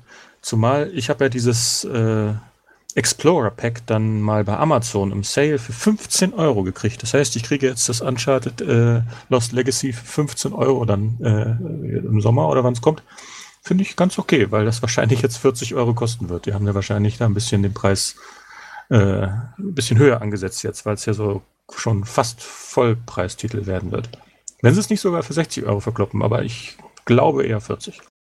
Nee, kann ich nicht vorstellen. 60 Euro. Aber selbst wenn ich glaube, das, das wäre gerechtfertigt. Es sieht schon wieder so aus, als ob die sich einiges einfallen lassen haben. Also ein neues Setting, neue Charaktere, also nicht Nathan Drake in dem Sinne. Und ja, ich freue mich drauf. Ich habe leider nicht bei dem Explorer Pack zugeschlagen, aber würde auch 40 Euro gerne bezahlen. Also Naughty Dog steht für Qualität und ich meine, das hat man auch bei unserer Wahl gesehen, die es war, man war sich einig, dass Uncharted das beste Spiel des Jahres war und Naughty Dog auch das der beste Entwickler. Also die Leute kennen Naughty Dog mittlerweile und verbinden das einfach mit Qualität und Uncharted. Das ja, es ist wie ein schwarzes Loch halt, ne? Also erstmal ist es gut und dadurch zieht es viele Leute an und weil es so viele Leute anzieht, haben da so viele drüber, drüber geredet und das ist so ein Selbstläufer. Das ist halt, das zieht alles an sich, weil es eben so bekannt ist und äh, so gut ist auch. Naja, man muss schon sagen, dass äh, Naughty Dog halt in einer eigenen Liga spielt. Das kann man irgendwie anerkennen, weil äh, was die da an Details auch reinstecken, das Spiel ist wirklich technisch ein Brett, ja ähm, wenn man nur allein halt diese geskripteten Sequenzen anguckt, wo die dann wirklich lebhaft miteinander sprechen, das ist halt diese Leblichkeit, die jetzt auch bei Final Fantasy schon so ein bisschen den Reiz ausgemacht hat, die einen wirklich mit in dieses Spiel reinzieht und du dann wirklich voll drinne bist. Und dann auch diese ganzen wirklich feingestrickten Animationen, wenn man an der Wand lang geht, das äh, ich erinnere mich, dass irgendwie Nathan Drake dann mit der Hand da so an, der, am Tisch lang streift ja, und so ein ja, Kram. Das, genau sind, das sind so eine kleinen Details, da, da, da flippt man echt aus, wenn man das sieht. Und dann ist es wirklich einfach grafisch eine Bombe, ja. Und das sieht so gut aus. Und wenn man das nee, dann wirklich. Ich, ich stimme dir nicht zu, dass man da ausflippt, sondern man nimmt es als selbstverständlich hin. Bei diesen Spielen ist das einfach selbstverständlich, dass diese diese, diese, diese winzig kleinen Details an Qualität, dass der Apfel dann eben von dem Sack runterfällt und dann da lang kullert und wie gesagt diese Hand und wenn er durch, durch die Mengen durchdrängelt oder irgendwie ach, auch beim Klettern so viele feine Animationsdetails bietet. Und dann spielst du ein anderes Spiel und denkst dir, das sieht irgendwie komisch aus. Aber ausflippen tust du da nicht, sondern das passt einfach 100 Pro. Ja, ich sage mal mehr ausflippen so im Nachhinein, wenn man dann so drüber nachdenkt. Also wenn man das wirklich spielt, dann dann fallen einem diese Details gar nicht so unbedingt auf, aber das liegt halt daran, weil man dann durch diese Details so drin ist und so reingesaugt ist, dass es einfach irgendwie so natürlich wirkt, dass das einfach, ja, einfach so, so super geil ist. Und das macht es halt eben aus, dann da wirklich so in der Story drinne zu sein. Und das können halt viele andere Spiele nicht von sich behaupten. Das macht halt den, ich sag mal, Naughty Dog Unterschied aus, ja, bei solchen Spielen. Deswegen ist Uncharted 4 halt würde es für mich, würde ich nur auf PlayStation 4 Spiele gucken, auch ähm, ja, ein Platz 1 Spiel des Jahres sein. Da ist ja auch, äh, sage ich mal, der PSX-Stream äh, dann halt äh, Indiz für gewesen. Da hatte Craig ja auch sofort gesagt, das sieht aus wie Uncharted, obwohl das eben nicht aussah wie Uncharted, aber eben dieses diese kleinen Details, dieses Feeling, wie das, wie so eine Klamotte dann im Wind flattert, dass das so richtig natürlich wirkt und alles so, passt einfach. Das hat dann einfach so ein Uncharted und so ein Naughty Dog-Feeling. Genau. Und ein Detail wollte ich noch erwähnen, was mir immer wieder einfällt, wenn ich an Uncharted 4 denke. Die haben es, glaube ich, als einzige geschafft. Wir haben ja schon drüber gesprochen, die, die Charaktere reden miteinander, miteinander ziemlich viel in dem Spiel, aber manchmal ist man dann irgendwie schneller, als das Spiel das vorgesehen hat oder irgendwie Gegner kommen ins Spielfeld und dann, dann wird das ja quasi unterbrochen. Und ich, ich glaube, das ist echt das einzige Spiel, wo am Ende nach der Action die Charaktere sagen, ach, wo wir gerade noch waren und erzählen dann halt weiter. Man verpasst einfach nichts und das war irgendwie so ein kleines Detail, aber so ein Aha-Erlebnis für mich, dass es halt auch anders geht. Weil in vielen anderen Spielen ist dann, okay, der Gegner kommt jetzt rein, fertig, die andere Audiosequenz wurde abgebrochen und du hast es halt verpasst. So. Und bei Naughty Dog nicht. Die lassen dich dann trotzdem noch dran teilhaben. Mit so einem kleinen Detail. Es wirkt völlig natürlich. Und ja, weiß nicht. Liebe das zum Detail, das ist einfach das. Ja, und ich glaube, Naughty Dog ist auch der, einer der wenigen Entwickler, die einfach so ein Spielkapitel durchziehen können, wo man nur in seinem Haus rumläuft, äh, mit seiner Frau redet und Videospiele zockt. Ne? Das muss man ja auch mal sagen. Weil es halt einfach auch so cool und voller Details ist. Genau, und ja, ich glaube ziemlich zu Recht auf Platz 1. Und wenn man dann sieht, wie Last of Us 2 dann wieder uns erwartet, dann kann man sich schon wieder auf die nächsten Spiele von denen freuen. Wobei man Definitiv, dann, ja Spiel des Jahres 2019. Ja, wer weiß. Gut, aber Papa Justif hatte noch irgendwas anderes als Platz 1. genau, für mich persönlich äh, mein Spiel des Jahres, einfach weil ich so viel gezockt habe und ich es einfach so genial finde. Es ist zwar auch ein PlayStation 4-Spiel unter anderem, aber ich habe es halt hauptsächlich auf PC gezockt und das ist Overwatch. Und das ist ja auch so äh, allgemein äh, Spiel des Jahres äh, bei vielen äh, ja, Pressevertretern und auch bei den Video Game Awards gewesen und meiner Meinung nach auch zu Recht. Ähm, ich spiele eigentlich eher weniger Multiplayer-Titel oder Shooter und so. Aber dieser Titel hat es mir irgendwie angetan, weil er halt so zugänglich ist und gleichzeitig äh, so visuell cool aussieht. Blizzard hat es einfach drauf, ähm, so einen Comic-Look zu erzielen, der halt super charmant ist und ähm, wo man richtig Lust hat, mit diesen ganzen Charakteren zu spielen. Und die spielen sich auch alle so unterschiedlich. Und das Gameplay ist, ist, eigentlich relativ simpel. Man hat äh, halt nur, nur zwei Aktionen jeweils, die man äh, als Charakter ausführen kann. Und macht halt einfach Spaß, weil es trotzdem dennoch wieder so richtig strategisch und taktisch werden kann. Die Maps einfach gut designt sind und ja, das Spiel sprüht einfach vor Charme und ja, es zeigt sich halt auch, äh, dass das von anderen äh, ja, äh, über das Jahr verteilt auch so gesehen wurde. Und was ich halt richtig gut finde bei, bei Blizzard gerade, ist, dass sie halt auch super darin sind, das Spiel zu supporten. Also was sie ständig äh, Updates bringen mit ähm, jetzt vor kurzem das Christmas Pack, wo du dann alles in der Winter Wonderland hattest sozusagen und davor das Halloween Pack und dann im Sommer super genial zu den Olympischen Spielen, dass die Charaktere dann alle irgendwie Sport äh, ja, Athleten waren und dann ganz neue Skins hatten und so. Das war auch ein super strategischer Move und da sieht man einfach, dass Blizzard drauf hat, äh, so ein Spiel rauszubringen und das dann über weite Strecken zu supporten. Weil sie eben auch, genau wie Naughty Dog, die Liebe zum Detail drauf haben und äh, sich eben auch für viele kleinere Sachen, die erstmal unscheinbar sind, aber dann eben für das Gesamtpaket eine Menge ausmachen, Mühe geben und Liebe reinstecken. Also ich sage zum Beispiel, ich hatte nur dieses Gratis-Wochenende auch da mitgenommen und auch wiederum dort gemerkt, dass diese Multiplayer-Shooter halt nichts für mich sind. Diese Lektion muss ich mir irgendwie alle paar Monate mal geben oder so. Und äh, aber ich wollte mir halt mal angucken, wie das gemacht ist. Und da habe ich auch wirklich viele Sachen gesehen, die mir gut gefallen haben. Zum Beispiel auch dieses Awesome Moments, wo du dann nach dem Spiel dir noch ein kurzes Replay zu deinem coolsten Move dann da äh, angucken kannst und dir das natürlich auch wegspeichern kannst. Äh, das ist einfach klasse gemacht. Und viele andere liebevolle Details äh, habe ich da entdeckt, wo ich mir dachte, da, ja, wer auf sowas steht, für den ist das mit Sicherheit ein Top-Titel. Ist, ja, das, also, ist das denn noch aktiv online? Weil da, da hätte ich vielleicht auch noch mal Bock zu. Ich habe es nie gespielt, aber es klingt eigentlich so, als ob es vielleicht ein Spiel für mich wäre. Ich glaube, das wird noch eine ganze Weile aktiv bleiben. Das ist aktiver denn je. Das glaube ich jetzt, nachdem es dann äh, Game of the Year wurde bei den Video Game Awards, äh, hat es nochmal einen richtigen Push bekommen und man merkt jetzt oder hat dann danach gemerkt, dass wieder ganz viele neue Spiele reingekommen sind. Dementsprechend äh, kannst du da ruhig zugreifen. Blizzard supportet jetzt noch Diablo 2. Das ist auch, das ist ein Langläuferstudio, ganz klar. Da, da investiert man, wenn man sich für das Spiel interessiert, immer richtig. Definitiv. Und jetzt ist ja letztens auch ein äh, Patch für Diablo 3 erschienen für die PS4, wo dann der Pro-Support kam und ein richtig fettes grafisches Update. Also bei Blizzard, äh, wie du schon sagst, macht man nie was falsch und man bekommt immer wirklich was geliefert für sein Geld. Ja, kann man nicht anders sagen. Es ist halt auch wie ein Entwicklerstudio, das in seiner eigenen Liga spielt, die die wissen, was sie tun, die machen es richtig gut und da kann man nie was falsch machen. Definitiv, ja.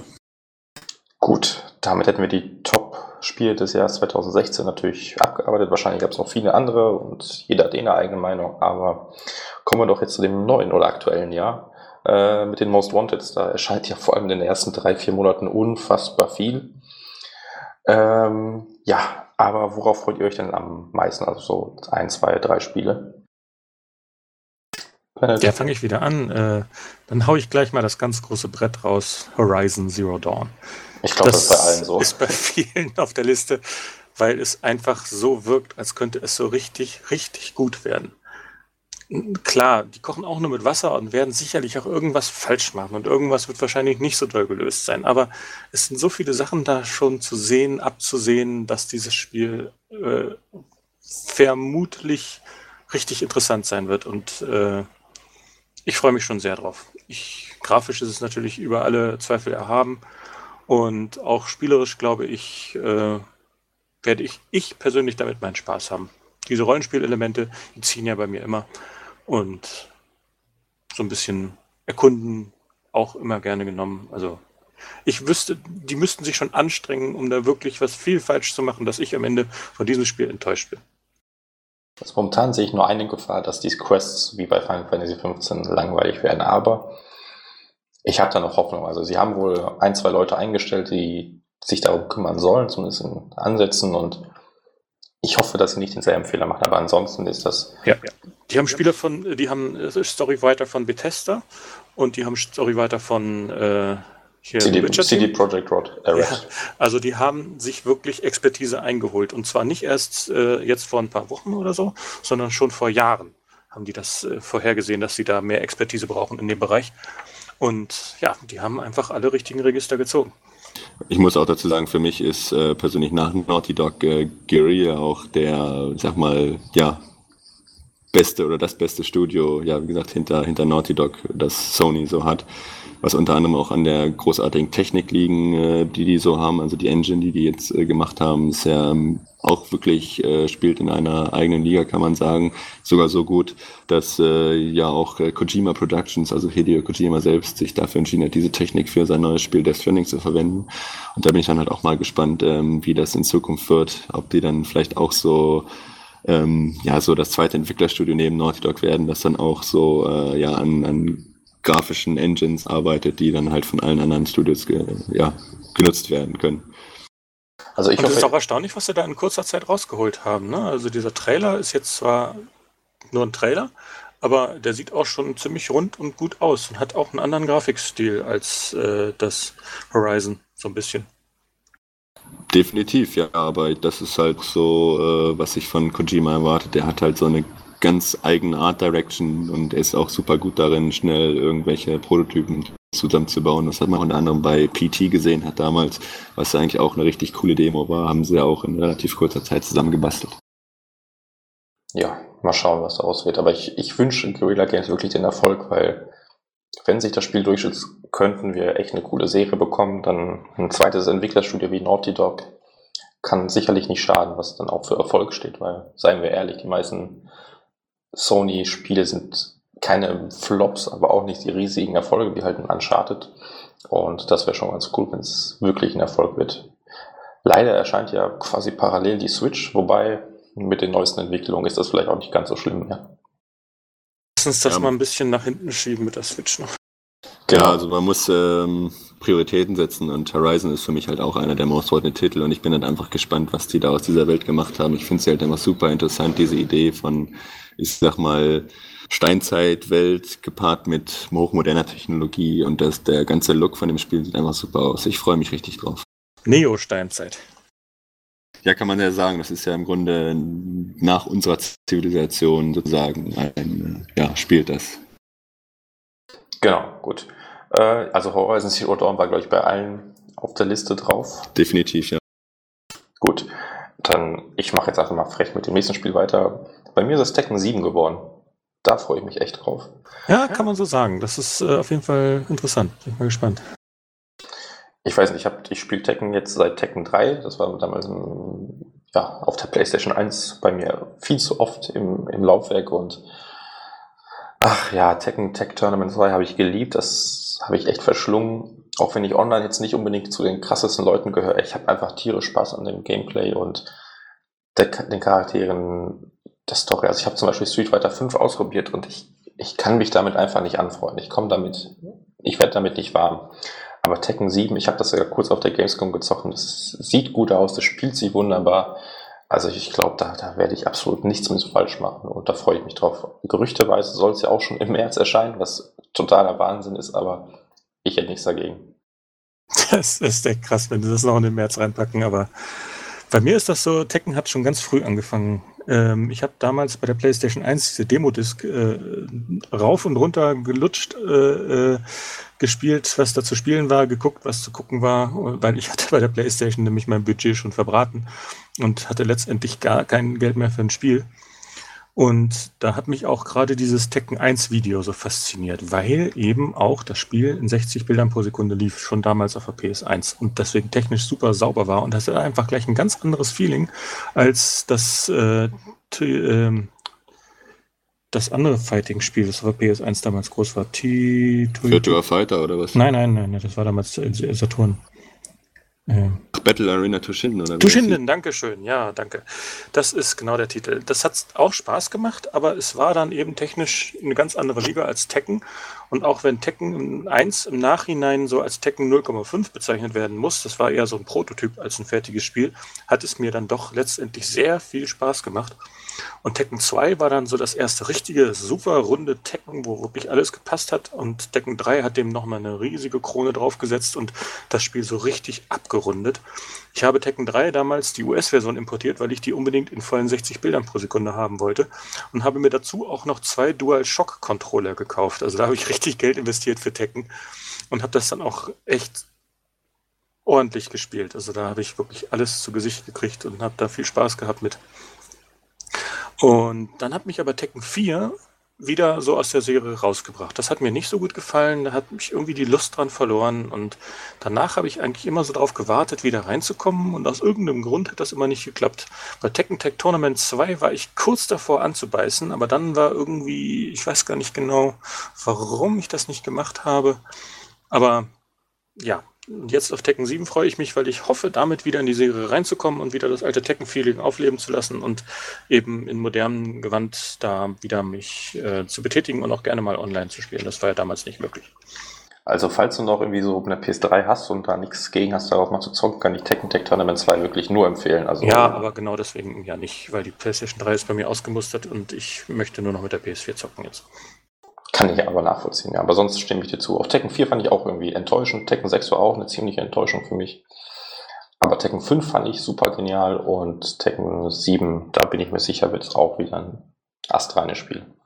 Zumal man es ja eigentlich schon kennt. Also nicht ich jetzt persönlich, aber äh, es haben schon genügend Leute getestet, um zu sagen, dass das was ist. Sollte Weil es ja schon seit zwei Jahren in der Spielhalle ist ich, ich bin jetzt kein Experte bei Beat'em-Ups, aber sollte da nicht auch irgendwie so ein Crossover erscheinen von Tekken und ich glaube... Street Fighter. Street Fighter? Ja, das ist noch in Entwicklung, angeblich. Irgendwann kommt das bestimmt. Ja, also mich lässt, lassen Beat'em-Ups ja eigentlich immer kalt. Ich spiele die ab und zu mal ganz gerne und ich habe auch damals, äh, da, es gab auch einen Demo-Disc, äh, wo äh, Tekken 3 drauf war. Das habe ich auch äh, bestimmt gefühlt 50 Stunden gespielt. Immer wieder dieselbe Demo, immer dieselbe Demo. Aber so richtig ähm, packen tun mich die Spiele nicht, dass ich mich dann da wirklich drauf freuen würde. Deswegen hatte ich das auch gar nicht so irgendwie auf der Rechnung. Also äh, dieses Crossover-Spiel mit Street Fighter, das gibt es quasi auf beiden Seiten. Einmal Street Fighter mal Tekken, also versus Tekken oder wie auch immer, und dann Tekken versus Street Fighter.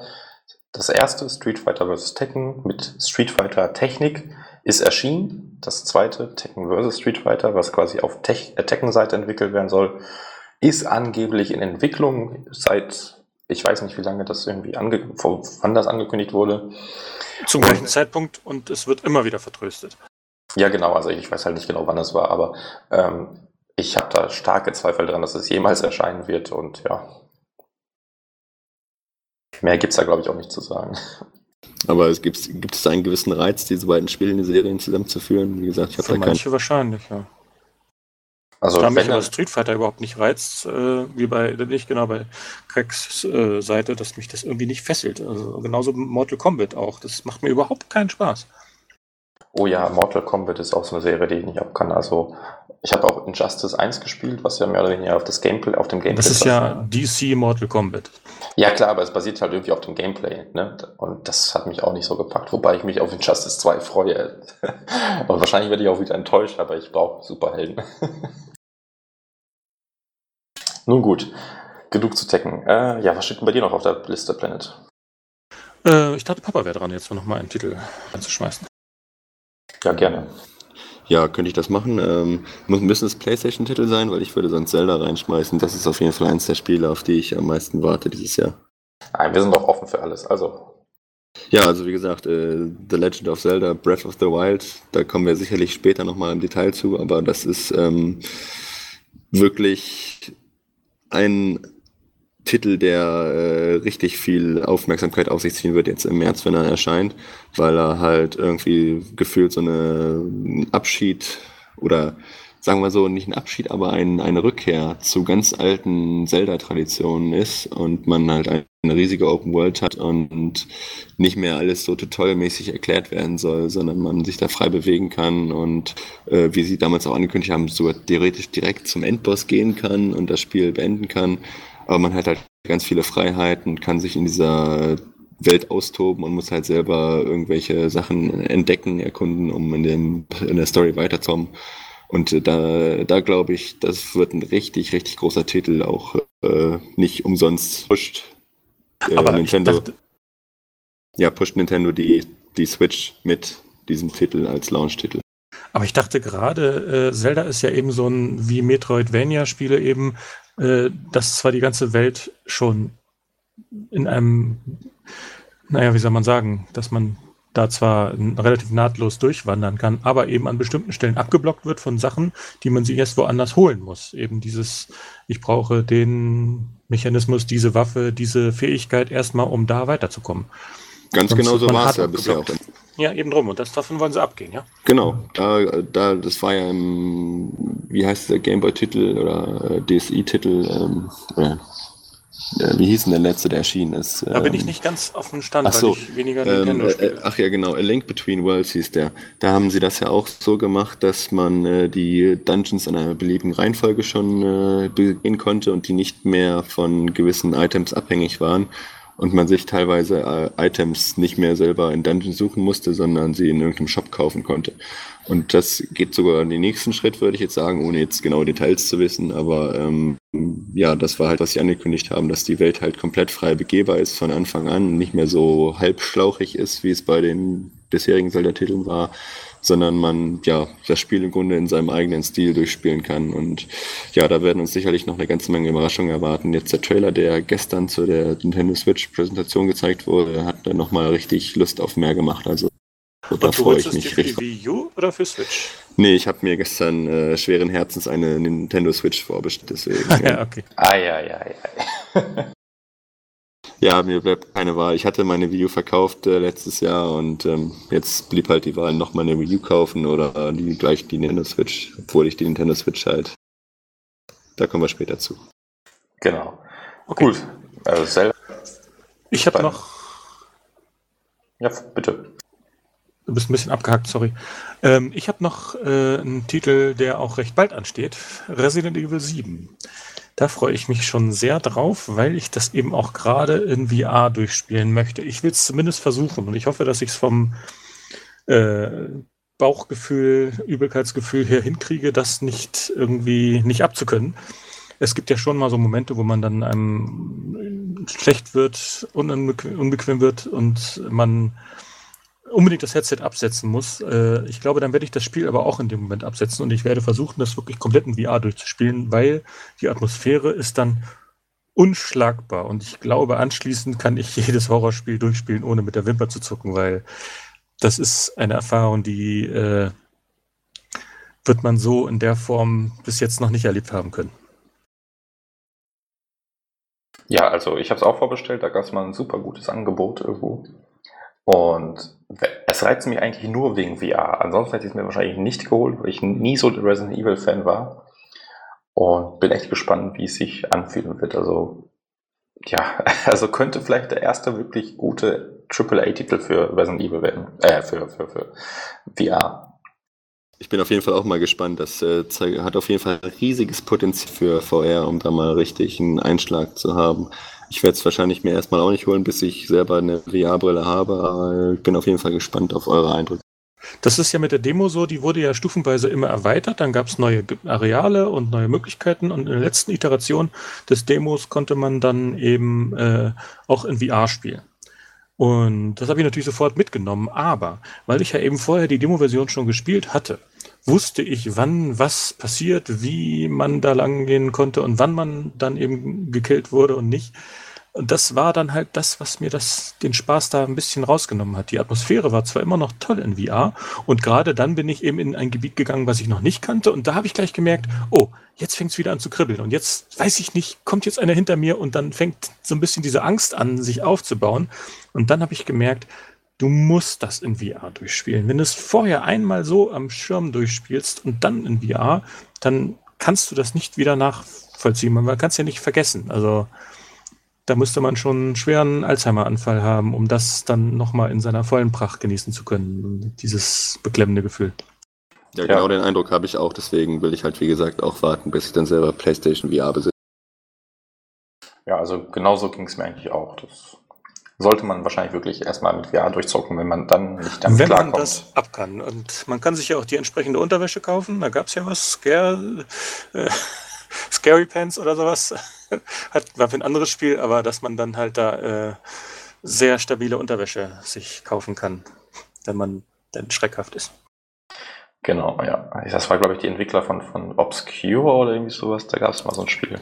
Nee, das waren diese Franzosen, ähm, die äh, Outlast. Ach genau, Outlast, so war das. Irgendwas mit O, genau. Ja, gut. Äh, ja, und das dritte Spiel bei Papa Justify dann? Ähm, mir würden noch so viele Spiele einfallen. Ich bin jetzt ein bisschen gespalten, ob ich äh, Gravity Rush 2 sagen sollte. Darauf freue ich mich jetzt zumindest nächste Woche schon mal riesig. Aber ich glaube, so insgesamt gesehen über das Jahr verteilt ist auf jeden Fall Red Dead Redemption 2, was äh, für mich ganz, ganz weit oben steht. Da ähm, freue ich mich auch schon auf 2018.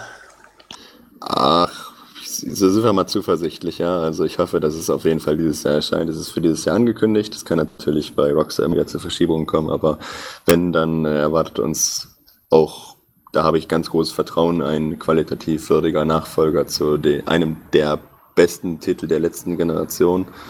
Und ähm, ja, ich habe richtig Bock, wieder in eine Wildwest äh, Open World mit guter Story und coolem Gameplay einzutauchen. Ja, schauen wir mal. Ich hatte das ehrlich gesagt gar nicht auf dem Schirm. Ich fand den ersten Teil gut, aber nicht überragend, von daher bin ich da ganz entspannt. Aber ich, aber ich kann nachvollziehen, äh, nachvollziehen, warum viele da völlig durchdrehen.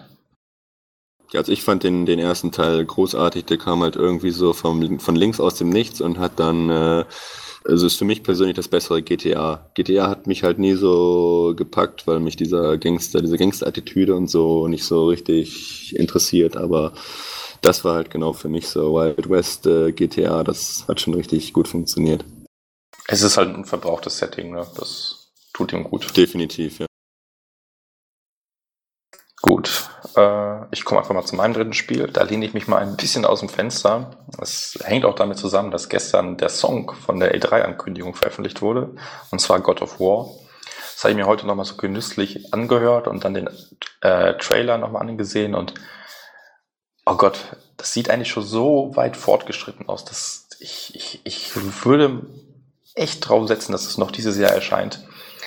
Und wenn das der Fall ist, dann wird das ein unfassbar geiles, brutales Schnetzeln. Also das sieht einfach umwerfend aus. Die, die neue Mythologie hat mich direkt gepackt und allein der Soundtrack und wie, wie Sony es angekündigt hat, das, das war atemberaubend und da habe ich richtig Bock drauf und ich bin wirklich der Meinung, dass es dieses Jahr erscheinen könnte. Ist nicht völlig undenkbar. Sie haben ja verkündet, dass das Spiel jetzt zum ersten Mal von A bis Z durchspielbar ist intern. Ne? Da dürfte sicherlich noch vieles unfertig sein. Hier fehlt eine Textur, da ist irgendwas noch unvertont oder sowas, aber es soll eben spielbar von A bis Z sein. Das ist ja schon mal so ein Meilenstein für so ein Spiel. Und es war auch im äh, Spiele für 2017 Trailer von PlayStation drin. Wo sie nachträglich auch gesagt haben, dass für die Spiele, wo keine Bestätigung für 2017 vorliegt, dieses auch keine darstellt. Ne, zum Beispiel Detroit war da ja auch mit drin. Und die haben den Trailer auch nach umbenannt in 2017 and Beyond. Ja, genau, das weil, sie einfach, klug, ja. weil sie einfach ganz vorsichtig sein wollen und nichts jetzt schon ankündigen wollen, was sie da nicht halten können. Das versuchen sie halt noch stärker zu vermeiden als früher. Das haben sie sich schon mal vorgenommen, dann ist das wieder komplett eingerissen und jetzt haben sie das ganz oben auf die Agenda geschrieben. Genau, und naja, wie gesagt, aber ich habe da Hoffnung, dass es wirklich noch 2017 erscheint, irgendwie so ein guter Oktober-November-Titel und ja, ich bin bei Kratos. Ich, ich lasse ihn nicht im Stich. Gut, Fehlt noch jemand? Ich bin mir gerade nicht mehr sicher. Ich würde noch Farpoint in die Runde werfen. Das ist auch einer der VR-Titel, äh, die mich dazu bewegt haben, zu sagen, hey, das möchte ich haben. Äh, ich hoffe natürlich immer noch, dass das dann in einem sehr günstigen Bundle mit dieser Waffe kommt, weil die dafür sicherlich, äh, um das volle Erlebnis zu haben, optimal sein wird. Und wenn das zu einem günstigen Preis erscheint, sagen wir mal Spiel und Waffe für 60 Euro, hey komm, dann bin ich dabei. Das Spiel selber äh, reizt mich halt, weil man kann mit diesem Setting da auch nicht so viel verkehrt machen. Aliens und Ballerei geht ganz gut zusammen und man hat da eben sicherlich äh, technisch was zusammengezaubert, was mir zusagt. Ich mag gerne große Viecher abballern und auch viele kleine und Monster und Aliens und so genau mein Ding. Und ich glaube, das kann in VR sehr gut funktionieren. Die, die das bis jetzt ja in diesem Demo-Stage äh, schon mal vor der Nase hatten, die haben allesamt gesagt, das macht eine riesen Laune. Da gab es irgendwie keinen, der gesagt hat, das war langweilig. Genau, also da erwartet uns wohl eines der besseren VR-Spiele, das stimmt schon. Wobei es, glaube ich, noch keiner ohne diesen Sharpshooter da gespielt hat, oder? Nee, das war immer mit diesem Sharpshooter, weil sie den ja auch gerade damit ein bisschen promoten wollten. Ja, aber ehrlich gesagt habe ich da echt keine Lust drauf, mir das Teil zu holen. Also es muss auch hoffentlich mit nur Move-Controllern spielbar sein. Nee, nicht mit Move, sondern mit DualShock dann. Ernsthaft? Ernsthaft. Okay, klingt jetzt erstmal nicht so geil, aber mal schauen. Du brauchst die Sticks dafür, du brauchst die Bewegung und äh, zumindest einen. Und da haben sie schon gesagt, äh, entweder DualShock oder der Aim-Controller. Finde ich jetzt irgendwie nicht so geil. Aber gut, lassen wir uns überraschen. Da man mit dem DualShock auch zielen kann, denke ich mir, kann das auch funktionieren. Nur halt, klar, das macht natürlich mehr her mit dem Shooter, mit, dem, mit, der, mit der Waffe in der Hand. Es überrascht mich übrigens, äh, Craig, dass dein äh, Most Wanted nicht Gran Turismo enthält. Hast du keine Hoffnung für 2017? äh, nein. Einmal das und andererseits müssen die nach 5 und 6 erstmal beweisen, dass die wieder ein vernünftiges Spiel auf die Beine stellen können, was nicht irgendwie alles Mögliche machen möchte, aber dann halt nichts vernünftig. Deshalb bin ich da erstmal skeptisch. Okay, das hätte ich jetzt nicht gedacht. Ich hätte auch noch einen anderen Titel eigentlich auf die Liste setzen können, aber da mache ich aus reinem Selbstschutz auch dicht und warte, bis was kommt. Bis wirklich was kommt. Was meinst du denn? Das können vielleicht unsere Zuhörer rätseln. Okay. Na gut, ähm, ja. Dann haben wir auch die Most Wanteds abgegriffen. Also es kommen ja noch viel mehr Spiele. Ich glaube, da ist für jeden was dabei, vor allem in den ersten Monaten. Da kommt ja Neo, Nier Automata, Tekken 7 vielleicht, Ace Combat 7 soll ja auch noch irgendwann erscheinen und ach, ich, da könnte man jetzt endlos lange weitermachen. Ja, Mass Effect und South Park soll ja auch bald kommen. Persona genau. 5. Genau, genau. Also ich glaube, an Spielen wird es keinem wirklich mangeln. Da ist für Nachschub gesorgt. Und ja, lasst uns dann mal den Switch zur Switch machen. und Switch. genau. Äh, ja, Nintendo hatte mir gestern mitten in der Nacht die Switch komplett enthüllt mit Release-Termin und Preis. Und jetzt haben wir eigentlich nur noch eine Frage. Wo fangen wir mit dem Rent an und wo hören wir auf? Also ich rente erstmal darüber, dass ich enttäuscht darüber bin, dass ich äh, um 5 Uhr da aufstehen musste. Oder wach werden musste zumindest, um mir das anzugucken. Ja, fast etwa nicht entzückt über die Präsentation. Nee, das, also, ich muss sagen, Nintendo hat es einfach nicht drauf. Ich fand die, die, diese Nintendo Directs, die sie die letzten Jahre mal gemacht haben, fand ich äh, eine ziemlich coole Art, aber so Live-Präsentationen haben die einfach nicht drauf. Das war teilweise so steril und awkward und äh, das hat sich überhaupt nicht gut angeguckt. Und ja, ich war sowieso von den Ankündigungen, ich will jetzt nicht sagen enttäuscht, aber es war jetzt nicht irgendwie irgendwas dabei, was mich aus dem Hocker gerissen hat, außer Zelda natürlich und vielleicht das neue Mario. Aber ähm, ja, diese Präsentation war irgendwie voll komisch. Ja, ich habe auch erst überlegt, mir das an, äh, anzutun live, aber dann habe ich da drauf verzichtet, weil 5 Uhr war es mir dann doch nicht wert und es hat sich dann wohl auch gelohnt für mich weiter zu schlafen. Ja, gut. Ja, ich lerne die Lektion man, halt nie. Man kann es ja sicherlich dann, konnte es ja auch noch dann danach versetzt live angucken. Also ich habe mir schon die Präsentation gegeben in seiner vollen Pracht. Teilweise war die doch sehr skurril. Und äh, aber eben später am Tag. Und das war auch okay so. Dafür hätte ich nicht um 5 Uhr aufstehen wollen. Nee, wie gesagt, ich lerne meine Leck einfach nie. Natürlich kann man in der heutigen Zeit dann alles ohne Probleme auf YouTube nachvollziehen und so, aber ich stehe für so einen Scheiß dann trotzdem auf und dann ärgere ich mich immer, immer wieder. Nenn mich Fanboy, aber ich sehe mich nicht als Fanboy, sondern als Fan, aber für Sony-Events werde ich auch weiterhin noch. Ja, äh, klar, Sony ist natürlich eine ganz andere Nummer. Ja, klar. Genau, also ich meine, letzte E3, da hat sich Aufstehen gelohnt. Und auch für PSX, wo viele gesagt haben, da kommt doch nichts und dann war es richtig gut. Das stimmt. Äh, ja, gut, also Switch 3. März, parallel zu äh, Horizon mit Zelda und ansonsten fast nichts, irgendwie nur alte, aufgewärmte Spiele irgendwie, oder? Ja, also. Und da kommen wir zum. Also wir müssen jetzt ja anfangen, die WTFs zu zählen. Ne?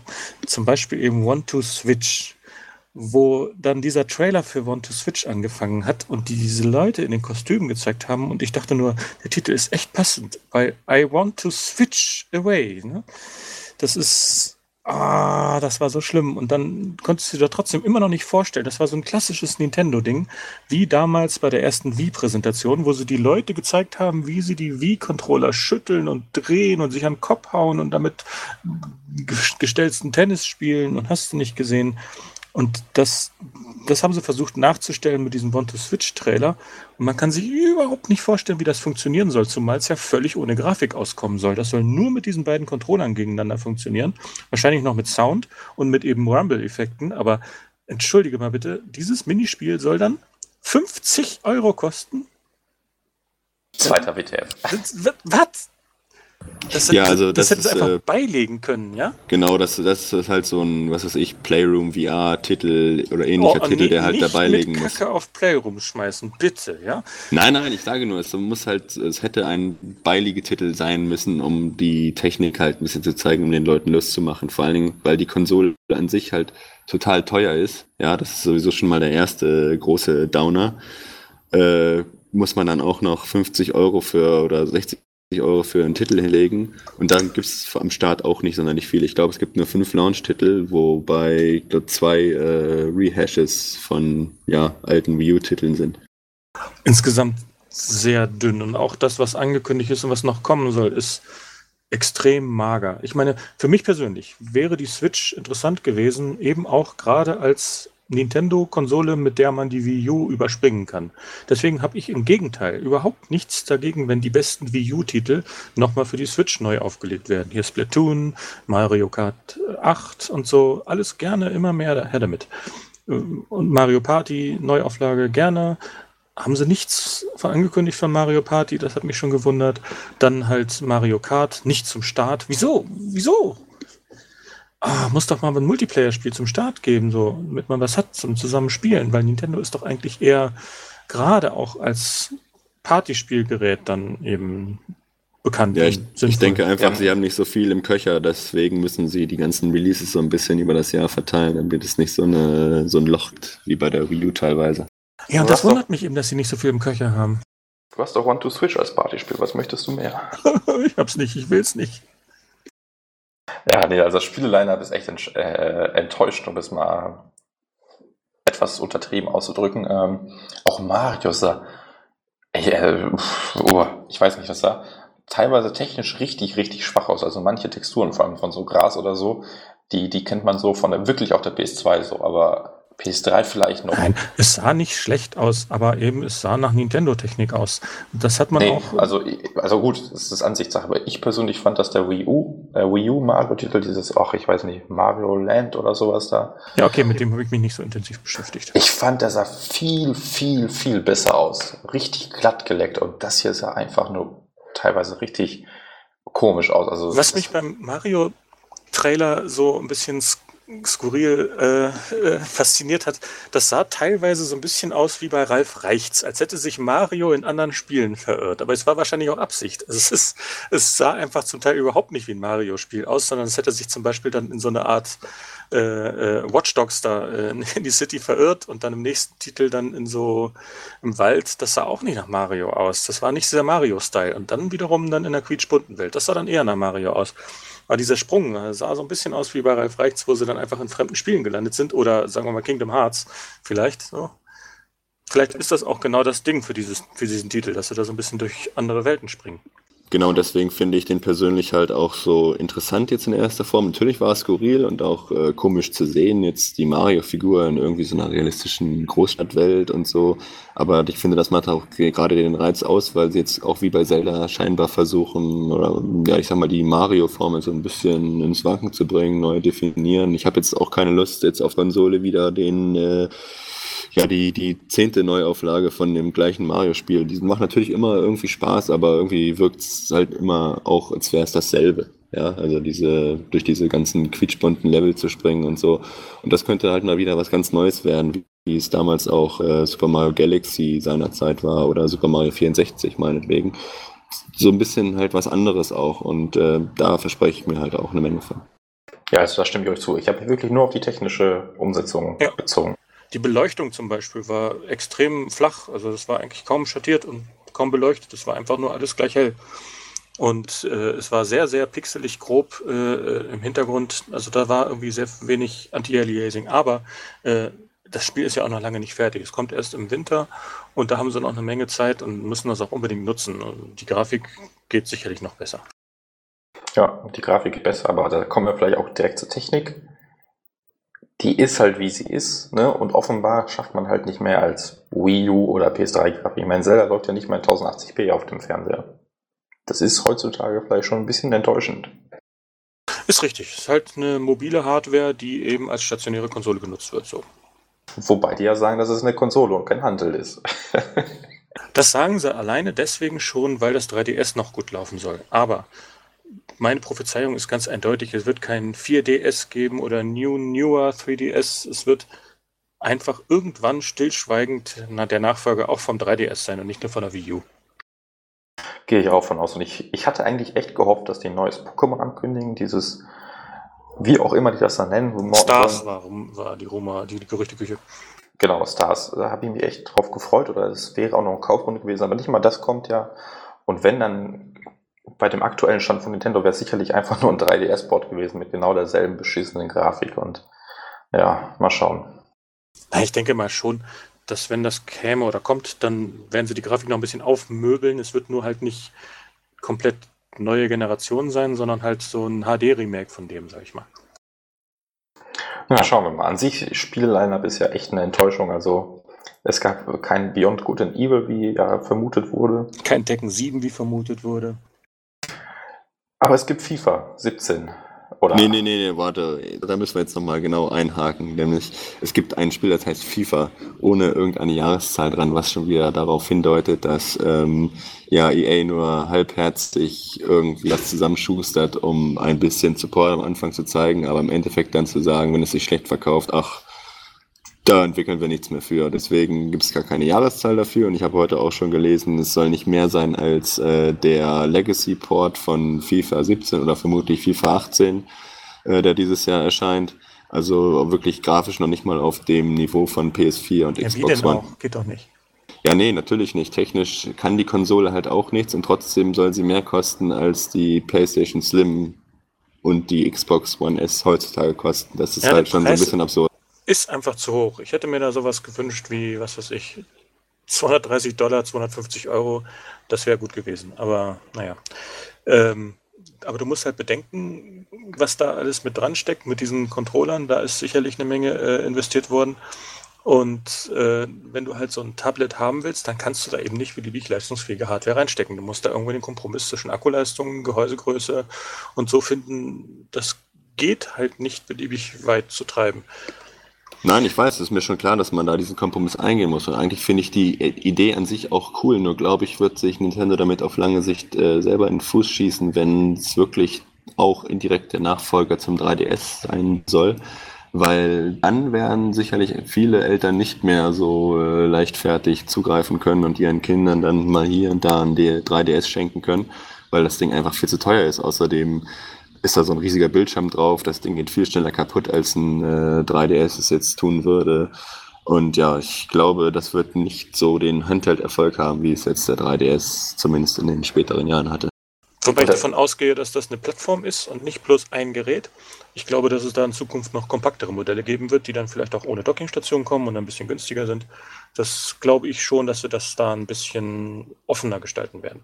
Das ist natürlich möglich. Das wäre dann so ein kleiner Trost vielleicht. Aber wie gesagt, auf lange Sicht glaube ich auch nicht, dass sich dieses Portable-Spielen da durchsetzen wird, weil die Akkulaufzeit wahrscheinlich eher äh, schlecht als recht ist. Also Sie haben ja gesprochen von zwei Stunden bis sechs Stunden, abhängig nee. von den Spielen.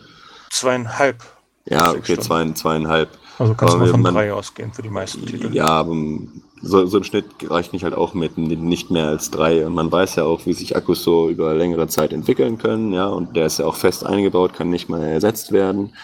Dementsprechend, das ist heutzutage ähm, bei jedem Gerät so und das ist ja natürlich ist es so, ist, aber ja. ähm, da muss man dann halt trotzdem wieder gucken, was kaufe ich mir da, ja, wie viel gebe ich dafür aus und was bekomme ich dafür. Und da ist mir dann schon so ein bisschen mulmig geworden, als ich gestern auf den Bestellknopf gedrückt hatte. Aber das war halt nur Zelda, die mich äh, oder das Spiel, das mich halt dazu bewogen hat. Da ist halt eine ganz entscheidende Sache. Hat Nintendo dann auch noch, sie haben ja so viele Dinge, kleine Dinge auch falsch gemacht an dieser Präsentation und diesen Zusammenstellungen, die sie da gemacht haben. Und wenn sie jetzt auch noch das Gerät so verdongelt haben, dass es nicht von einem äh, von einer ganz normalen Powerbank dann eben unterwegs geladen werden kann, sondern nur mit dem originalen Nintendo-Ladegerät, was ich mir tatsächlich nee, nee, vorstellen das, kann bei äh, denen. Nee, das äh, hat ein USB-Interface. Ja, aber das heißt nicht, dass es von jedem Strom akzeptiert, ne? Das stimmt, aber das wäre natürlich ein richtiger. Das äh, wäre ein richtig schlimmer, aber das Ding ist halt, Nintendo macht so viel Dinge katastrophal falsch, da kommen wir ein bisschen später noch dazu, dass ich mir vorstellen kann, dass sie den Scheiß auch noch gebracht haben. Auch so ein kleines, äh, richtig bescheuertes Detail, was ich auch, äh, oder was mir jetzt heute aufgefallen ist, der Ladeport ist unten am Gerät. Das Heißt, wenn man ihn cool mit Kickstand auf den Tisch stellen will, kann man das gar nicht. Zumindest nicht gleichzeitig laden. Das ist auch wieder so ein richtig cooler Designfehler, den Nintendo sich da einge eingebaut hat. Ja, da hat sich jemand viele Gedanken gemacht. Das ist natürlich genial. Aber äh, wo wir noch beim Preis sind, also die, die Konsole an sich ist ja schon teuer, aber dann auch die Controller, ein Joy-Con-Controller soll ja irgendwie 50 Euro kosten. Ja, links oder rechts. Oder beide zusammen für 80 immerhin. Das ist ja ein Schnäppchen. Ja, natürlich, ein totales Schnäppchen. Das ist absoluter Wahnsinn. Und dann haben die ja nicht mal einen Akku drin, sondern einfach normale Batterien. Das, das habe ich noch nirgendwo gelesen. Da habe ich nachgeguckt, als du das geschrieben hast. Aber äh, die sind doch so klein, dass ich mir das kaum vorstellen kann. Da passt doch höchstens ein Mikro, äh, also eine Mikrozelle rein. Oder was, was soll da rein? Ja, vermutlich muss da auch nicht mehr rein, oder? Wahrscheinlich nicht. Ich schätze mal, das reicht. Ja, mit HD Rumble und Funk und dann noch diese Kamera HD da drin. ja. ja, das haben sie wirklich so genannt. Ja, äh, ich weiß ist ja egal, ob es jetzt HD ist oder nicht, es ist ein Rumble-Motor und der, der, braucht halt Strom. Oder wenn sie dann eben HD-Rumble haben, dann sehe ich halt, dass das nicht nur ein Motor ist, sondern mindestens zwei pro Seite. Sonst kriegen sie so eine feinen Effekte nicht hin, wie sie versprechen. Und deswegen gehe ich davon aus, dass das doch eine Menge Strom saugen wird. Das meinte ich nur damit. Ja, natürlich, aber wie offenbar, da kann man sich halt dieses Akku-Pack dafür kaufen. Das kostet halt nochmal 30 Dollar und bei uns wahrscheinlich dann 40 oder so. Also es würde ja wenig Sinn machen, dass man das da. Das Akku-Pack, meinst du den, die Halterung mit Ladegerät? Oder? Ach, ich weiß nicht, das gab da irgendwie so ein Joy-Grip, irgendwas Zeug. Ja gut, das, das, Ding mit dem Grip ist ja auch, dass sie dann tatsächlich nicht äh, äh, den, den Grip zum Laden dazu gepackt haben. Ne? Das hast du, glaube ich, herausgefunden oder zumindest ins Forum getragen, dass die der, bei dem beigelegten Grip, dass du mit dem die Controller nicht laden kannst. Das heißt, du kannst nicht am Fernseher spielen, wenn die Controller leer sind. Das, das ist unglaublich. Das ist wirklich bescheuert. Designfehler. Hätte ja auch keiner vorhersehen können. ja, genau. Also preislich ist da einiges im Argen. Vor allem, wenn wir vielleicht direkt zum nächsten großen What the fuck kommen, das Bezahlmodell fürs Online-Spielen. An sich erstmal okay, ich meine, alle anderen machen es auch. Wenn man hört, wie, man, wie Nintendo es aufziehen will, dann kann man nur noch mit dem Kopf schütteln. Sie haben ja. nichts angekündigt fürs Online-System. Gar nichts. Doch, außer, man dass konnte du fürs Online-Spielen bezahlen sollst. Es gibt ja. keine Trophäen, es gibt kein äh, irgendwie Miiverse, nichts, alles gestrichen. Du sollst nur mit dem Smartphone miteinander chatten und dich zu Spielen verabreden können. Das ist das Einzige, Und das soll sogar eine Bezahl-App sein, habe ich ge gehört. ja. Die App ist quasi in dem Nintendo-Abo enthalten. Wie großzügig. Ach, das ist aber nett. Ja, also grundsätzlich hast du schon recht, sie machen da jetzt nicht viel anders als die anderen äh, großen Spieler, also Sony Was? und Microsoft. Nein. Naja, sie, also. sie, sie versuchen ein bisschen davon zu kopieren und kopieren nur wirklich von der Oberfläche so ein bisschen was. Ja, das, das, Dann dazu wollen sie gleich Geld dafür haben. Wo ja, dazu, dazu wäre ich jetzt Mach. Also, Nintendo hat ja schon versucht, die letzten Jahre so ein bisschen mit diesem Nintendo Online auf dieselbe Schiene zu kommen, aber sie sind halt noch lange nicht da, wo Microsoft und Sony derzeit sind, was heute der de facto Standard sein sollte für ein Online-System. Und dann wäre ich auch bereit dafür zu bezahlen. Auch, dass man ein Gratis-Spiel oder ein SNES oder NES-Spiel pro Monat bekommt, das aber dann auch nur diesen Monat hat, ist für mich halt auch so ein Ding, wo ich sage, okay, das bringt es jetzt nun wirklich nicht. Und ganz ehrlich, es ist halt ein 30 Jahre altes Spiel, das könnte ich, könnte sich eigentlich sonst wohin stecken. Jetzt, ich sag mal, diese Spiele reizen mich doch immer mal wieder, dann so mal so einen alten SNES-Klassiker auf der Konsole spielen zu können. Aber ja, dann, dann kriegt man es halt nur diesen einen Monat und danach nicht mehr. Und ja, das finde ich halt auch irgendwie bescheuert. Und die Formulierung jetzt klingt ja so, als könnte man sich wenigstens aussuchen, welchen Titel man pro Monat kriegt. Aber mein Vertrauen in Nintendo ist so gründlich in die Hose gerutscht, dass ich davon ausgehe, dass das nur eben nicht richtig formuliert war, dass die auch noch den einen Titel aussuchen werden, den man dann kriegt, weil das wäre typischer Nintendo. Oder vielleicht eine Auswahl von drei Titeln oder so. Ja, auf jeden Fall, dass du das nicht, dass du da keine Library aufbauen kannst wie auf PS Plus, das ist eine Katastrophe. Das ist einfach wahnsinnig schlecht.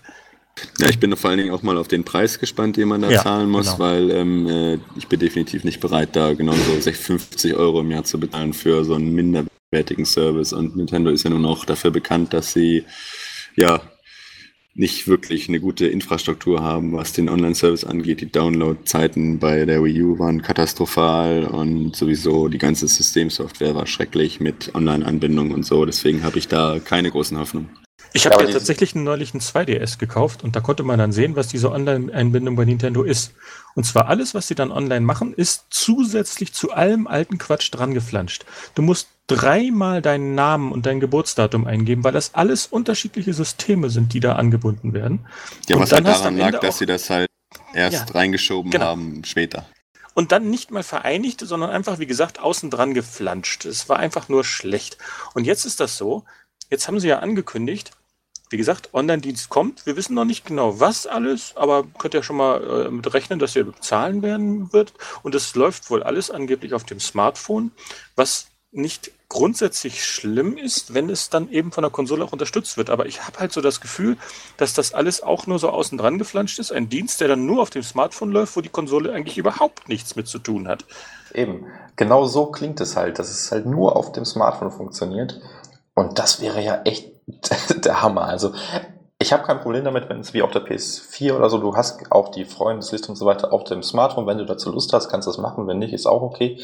Aber das alles nur darüber laufen zu lassen, ey, wofür zahle ich denn dann? Ich kann auch über WhatsApp oder so genauso gut kommunizieren, telefonieren, sonst was. Das wird wahrscheinlich besser, stabiler funktionieren als die Nintendo-Lösung. Und was kostet nichts. Eben, also was ist Ihr Verkaufsargument gerade? Gar nichts bislang. Dann hast du einen Share-Button, einen dedizierten Share-Button. Das war ja bei vielen auch schon erwartet. Und das war auf vielen Bingo-Cards. Die haben sich ja Leute, haben sich ja Nintendo Bingo-Cards gemacht, wo man dann so eine Kästchen ausfüllen konnte mit diversen Dingen, die man sich von der Präsentation erwartet. Und bei vielen war eben auch Share-Button mit drauf. Und den gibt es ja tatsächlich. Und was macht man damit? Screenshots. Irgendwann soll man auch mal Video damit sharen können, aber die Funktion ist nicht fertig. Was macht ihr denn die ganze Zeit, Nintendo? Nix ist fertig. Ja, vor allem der, On die, der Online-Service an sich scheint ja auch nicht fertig zu sein, weil er ja für das erste halbe Jahr noch gratis sein wird und dann erst im Herbst des Jahres eingeführt werden soll. Ja, weil sie eben nichts haben, weil das Einzige, was du machen kannst, ist online spielen. Aber da frage ich mich auch noch, wie das gehen soll. Da muss man ja auch ein bisschen Freundeslisten sammeln oder so. Ist noch nicht ganz klar. ja, nein, nicht. Oh, nein. Ja, das ist halt genau so ein Beispiel dafür. Also Freundescodes, so Sachen, die man sich halt überhaupt nicht merken kann, muss man dann wahrscheinlich auch wieder benutzen, ja. Und dann, nee, sie ähm, haben gesagt, Freundescode soll nicht wiederkommen. Aber wie genau, okay. das haben sie halt noch nicht spezifiziert. Das ist einfach gut, alles ja, noch nicht fertig, Nintendo. Man hat ja bei Nintendo Online seinen eigenen Usernamen. Von daher gehe ich mal davon aus, dass sie den verwenden werden. Hoffentlich. Ja, und wie lädst du Freunde ein? Wie wirst du Freund? Hm? Ja, genau. Ja, das ist die Frage. Vermutlich über eine Smartphone-App dann Username finden, dann ins Freund hinzufügen. Genau, aber dafür musst du zahlen, sonst kriegst du die App ja nicht. Tja, das ist halt äh, der Lacher schlechthin. Ja, ist schon echt genial. Äh, die haben ja aber auch nichts dazu gesagt, was mit äh, Spielen an sich ist, digitalen Spielen. Ich meine, auf der äh, Wii U war es ja so, die, die waren an die Hardware gebunden, was schon echt ein Brüller ist. Und jetzt weiß man es halt immer noch nicht, ne? Kein Wort dazu. Nee, Aber- aber das ist halt auch für mich so ein Knackpunkt, wo ich sage, wenn sie das jetzt nicht endlich gefixt haben, dass die an den Account dann auch gebunden sind, die Spiele, dann, dann, dann flippe ich aus. Aber bei dem geringen Speicherplatz ist das ja auch so eine Sache, die nicht unbedingt reizvoll ist, dort eine große Download-Bibliothek aufzubauen. Aber trotzdem, auch für die kleineren Titel, die dann eben gut downloadbar sind, äh, die möchte man unbedingt auf dem Account haben. Das müssen sie hinkriegen, sonst schrei ich. Ja, vor allen Dingen, wenn man dann vielleicht mal aus irgendeinem Grund die Konsole tauschen muss, dann sind sie zumindest accountgebunden und man muss nicht erst noch ein Hardware-Backup machen, was ja unter Umständen vielleicht gar nicht geht, weil die Hardware kaputt ist oder so, sondern man muss sich einfach nur einloggen und kann dann seine Spiele wieder Ja, runterladen. Wenn die Konsole halt kaputt bisher ist, kannst du es mit dem Support machen, aber du kannst eben immer nur die gesamte Konsole von A nach B transferieren. Und wenn du das machst, ist auf der alten Konsole auch alles jungfräulich. Da ist da nichts, kein Spiel existiert. Bei Sony ist das so, ich gehe zu einem Kumpel, melde mich da an, kann alle meine Spiele runterladen und starten. Das ist bei Xbox sogar noch bequemer möglich. Da gibt es Ja, noch einen, einen Druckgriff, aber bei Nintendo ist das so, du hast deine ganzen Spiele, alles auf einer Hardware und wenn du zwei Hardware hast, dann darfst du zweimal kaufen. Punkt. Und das müssen sie aufweichen. Müssen. Aber dazu gab es halt keine Infos und das ist irgendwie Genau. traurig. Keine Infos dazu, keine Infos zu irgendeinem Account-System. Kannst du dich auf der Konsole mit mehreren Accounts anmelden oder bist du dort immer nur ein Benutzer aller 3DS? Ich, ich glaube, dass, also ich meine, gelesen zu haben, ich, ich, das ist jetzt vielleicht nicht äh, verifiziert, aber dass es nur einen Account gibt. Ich meine, das habe ich auf irgendeiner Newsseite gelesen. Ich kann es euch jetzt nicht genau sagen, wo, aber ich meine, das Das wäre es jetzt echt noch. Also, Sargnagel. Ja, also viel spricht auf jeden Fall nicht für die Switch bisher. Bis- Ich bin so von der Hardware an sich auch äh, ziemlich enttäuscht, muss ich sagen. Und selbst wenn man jetzt mal alles ausblenden würde, irgendwie Online-Anbindung ist super geil, Accountsystem, Preis und so, wo sind denn die Spiele? Nintendo hat die ganze Zeit davon geredet, dass sie alle Entwickler überredet haben und überzeugen konnten, wie geil die Switch doch ist und die werden jetzt alles darauf rausbringen. Und es juckt einfach kein Schwein, offenbar. Also, ich auf meine, der ja, Präsentation haben sie zugegriffen auf einen, einen Titel, den haben sie da genannt. Ich weiß nicht mehr genau, welcher es war. War das jetzt dieses No More Heroes Ding? Auf jeden Fall hat dann anschließend der Entwickler im Tweet gesagt, dass sie bis jetzt nur erstmal an den Konzeptstudien arbeiten, jetzt angefangen haben, direkt zur Präsentation angefangen haben, dann zu arbeiten. Und auf einen solchen Titel greift Nintendo in der Präsentation zurück, um ihn dort zu nennen. Ja, also wo noch halt gar nichts existiert. Ja, was halt Großteil daran liegt, dass halt viele Entwicklungsstudios gar nichts von der Switch äh, gesehen haben vor der Präsentation letztes Jahr im Dezember war das. Ja, aber das sagt doch ganz eindeutig, sie haben fast nix, nix in der Pipeline, nix an der Hand, nix.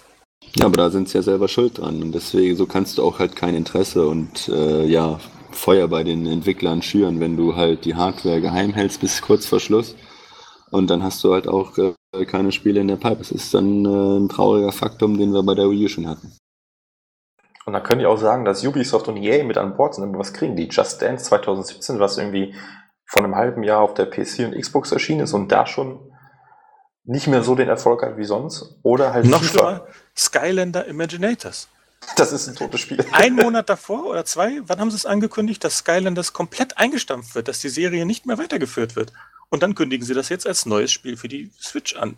Das ist doch wohl traurig ohne Ende.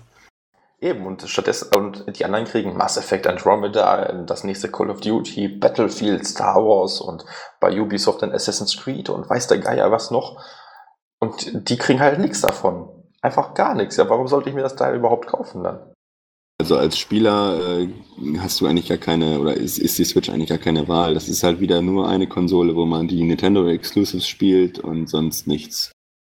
Aber selbst da hat Nintendo ja eigentlich nichts gezeigt. Ich meine, okay, du kriegst jetzt Zelda, gut, das erscheint auch für die Wii U, das ist cool und alles. Dann hast du einen Port von Mario Kart, der ist vielleicht für diejenigen, die keine Wii U hatten, auch ansprechend. Splatoon 2 und Mario, so. Was ist mit den ganzen anderen Serien und den ganzen anderen Entwicklern, die irgendwie Donkey Kong, Yoshi und Mario Metroid- Party habe ich ganz dringend erwartet eigentlich.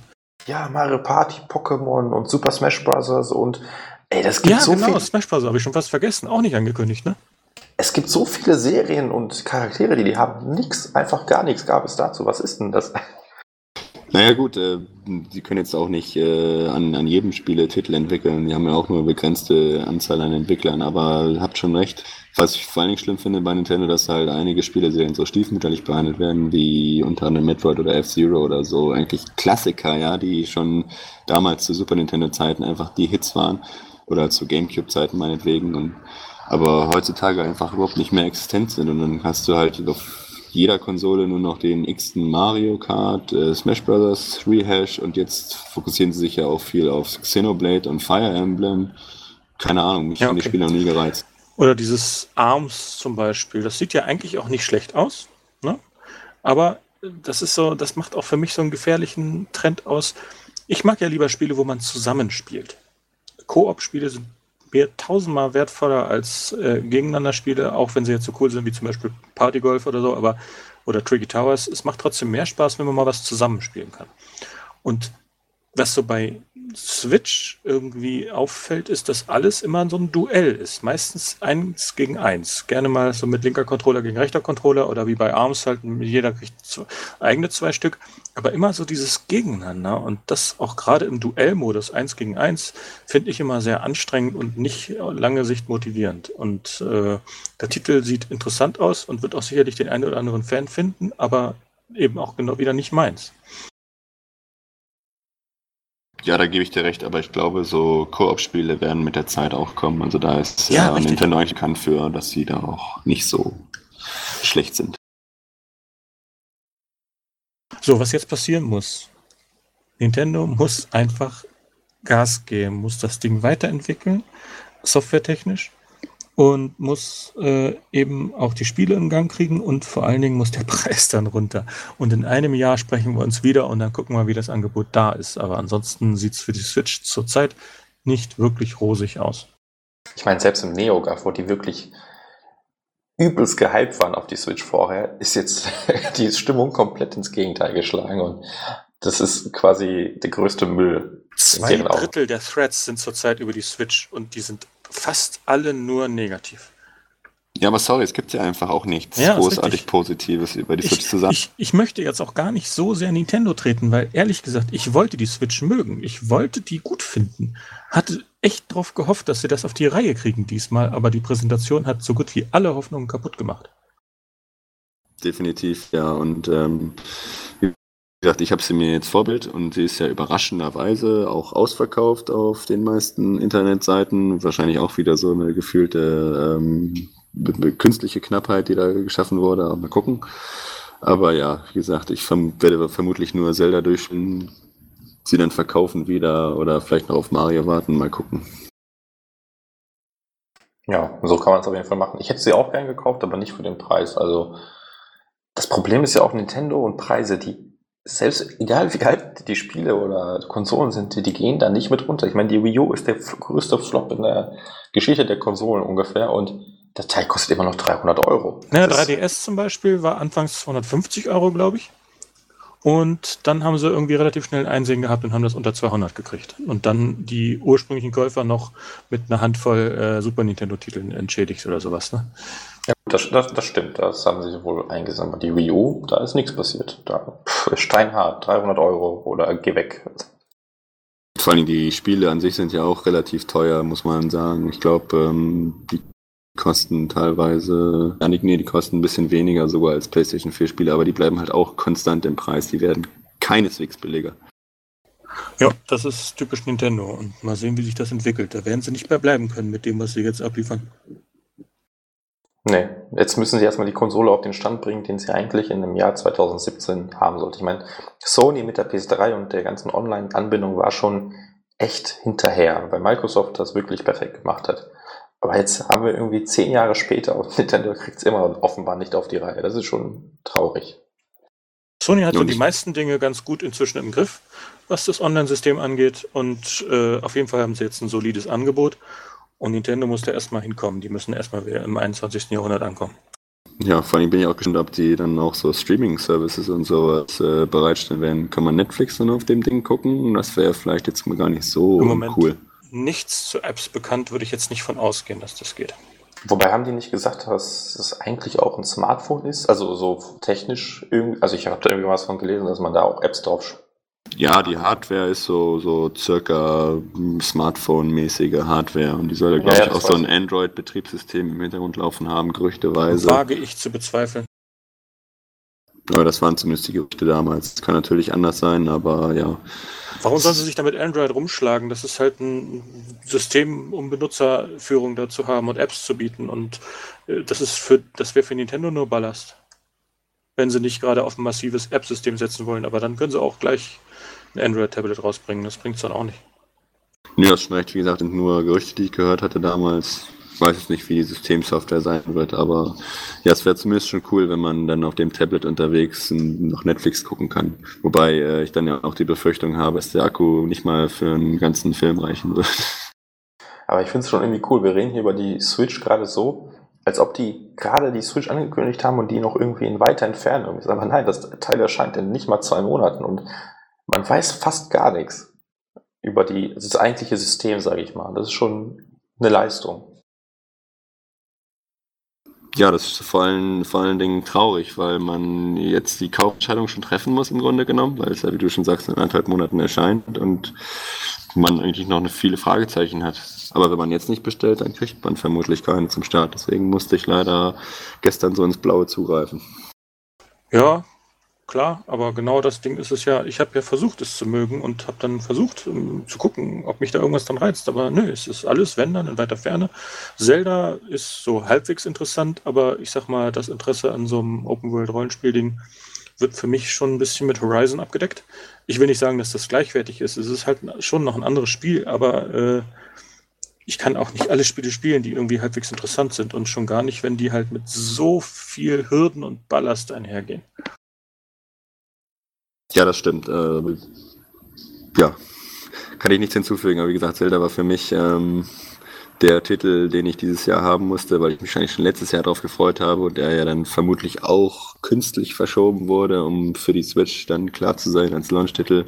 Könnte ich mir zumindest so vorstellen. Und ja, ich muss dieses Spiel einfach spielen, deswegen, ja. Dann wünschen wir dir viel Spaß. Ja, danke. Ich werde berichten. Genau, da freuen wir uns doch schon drauf.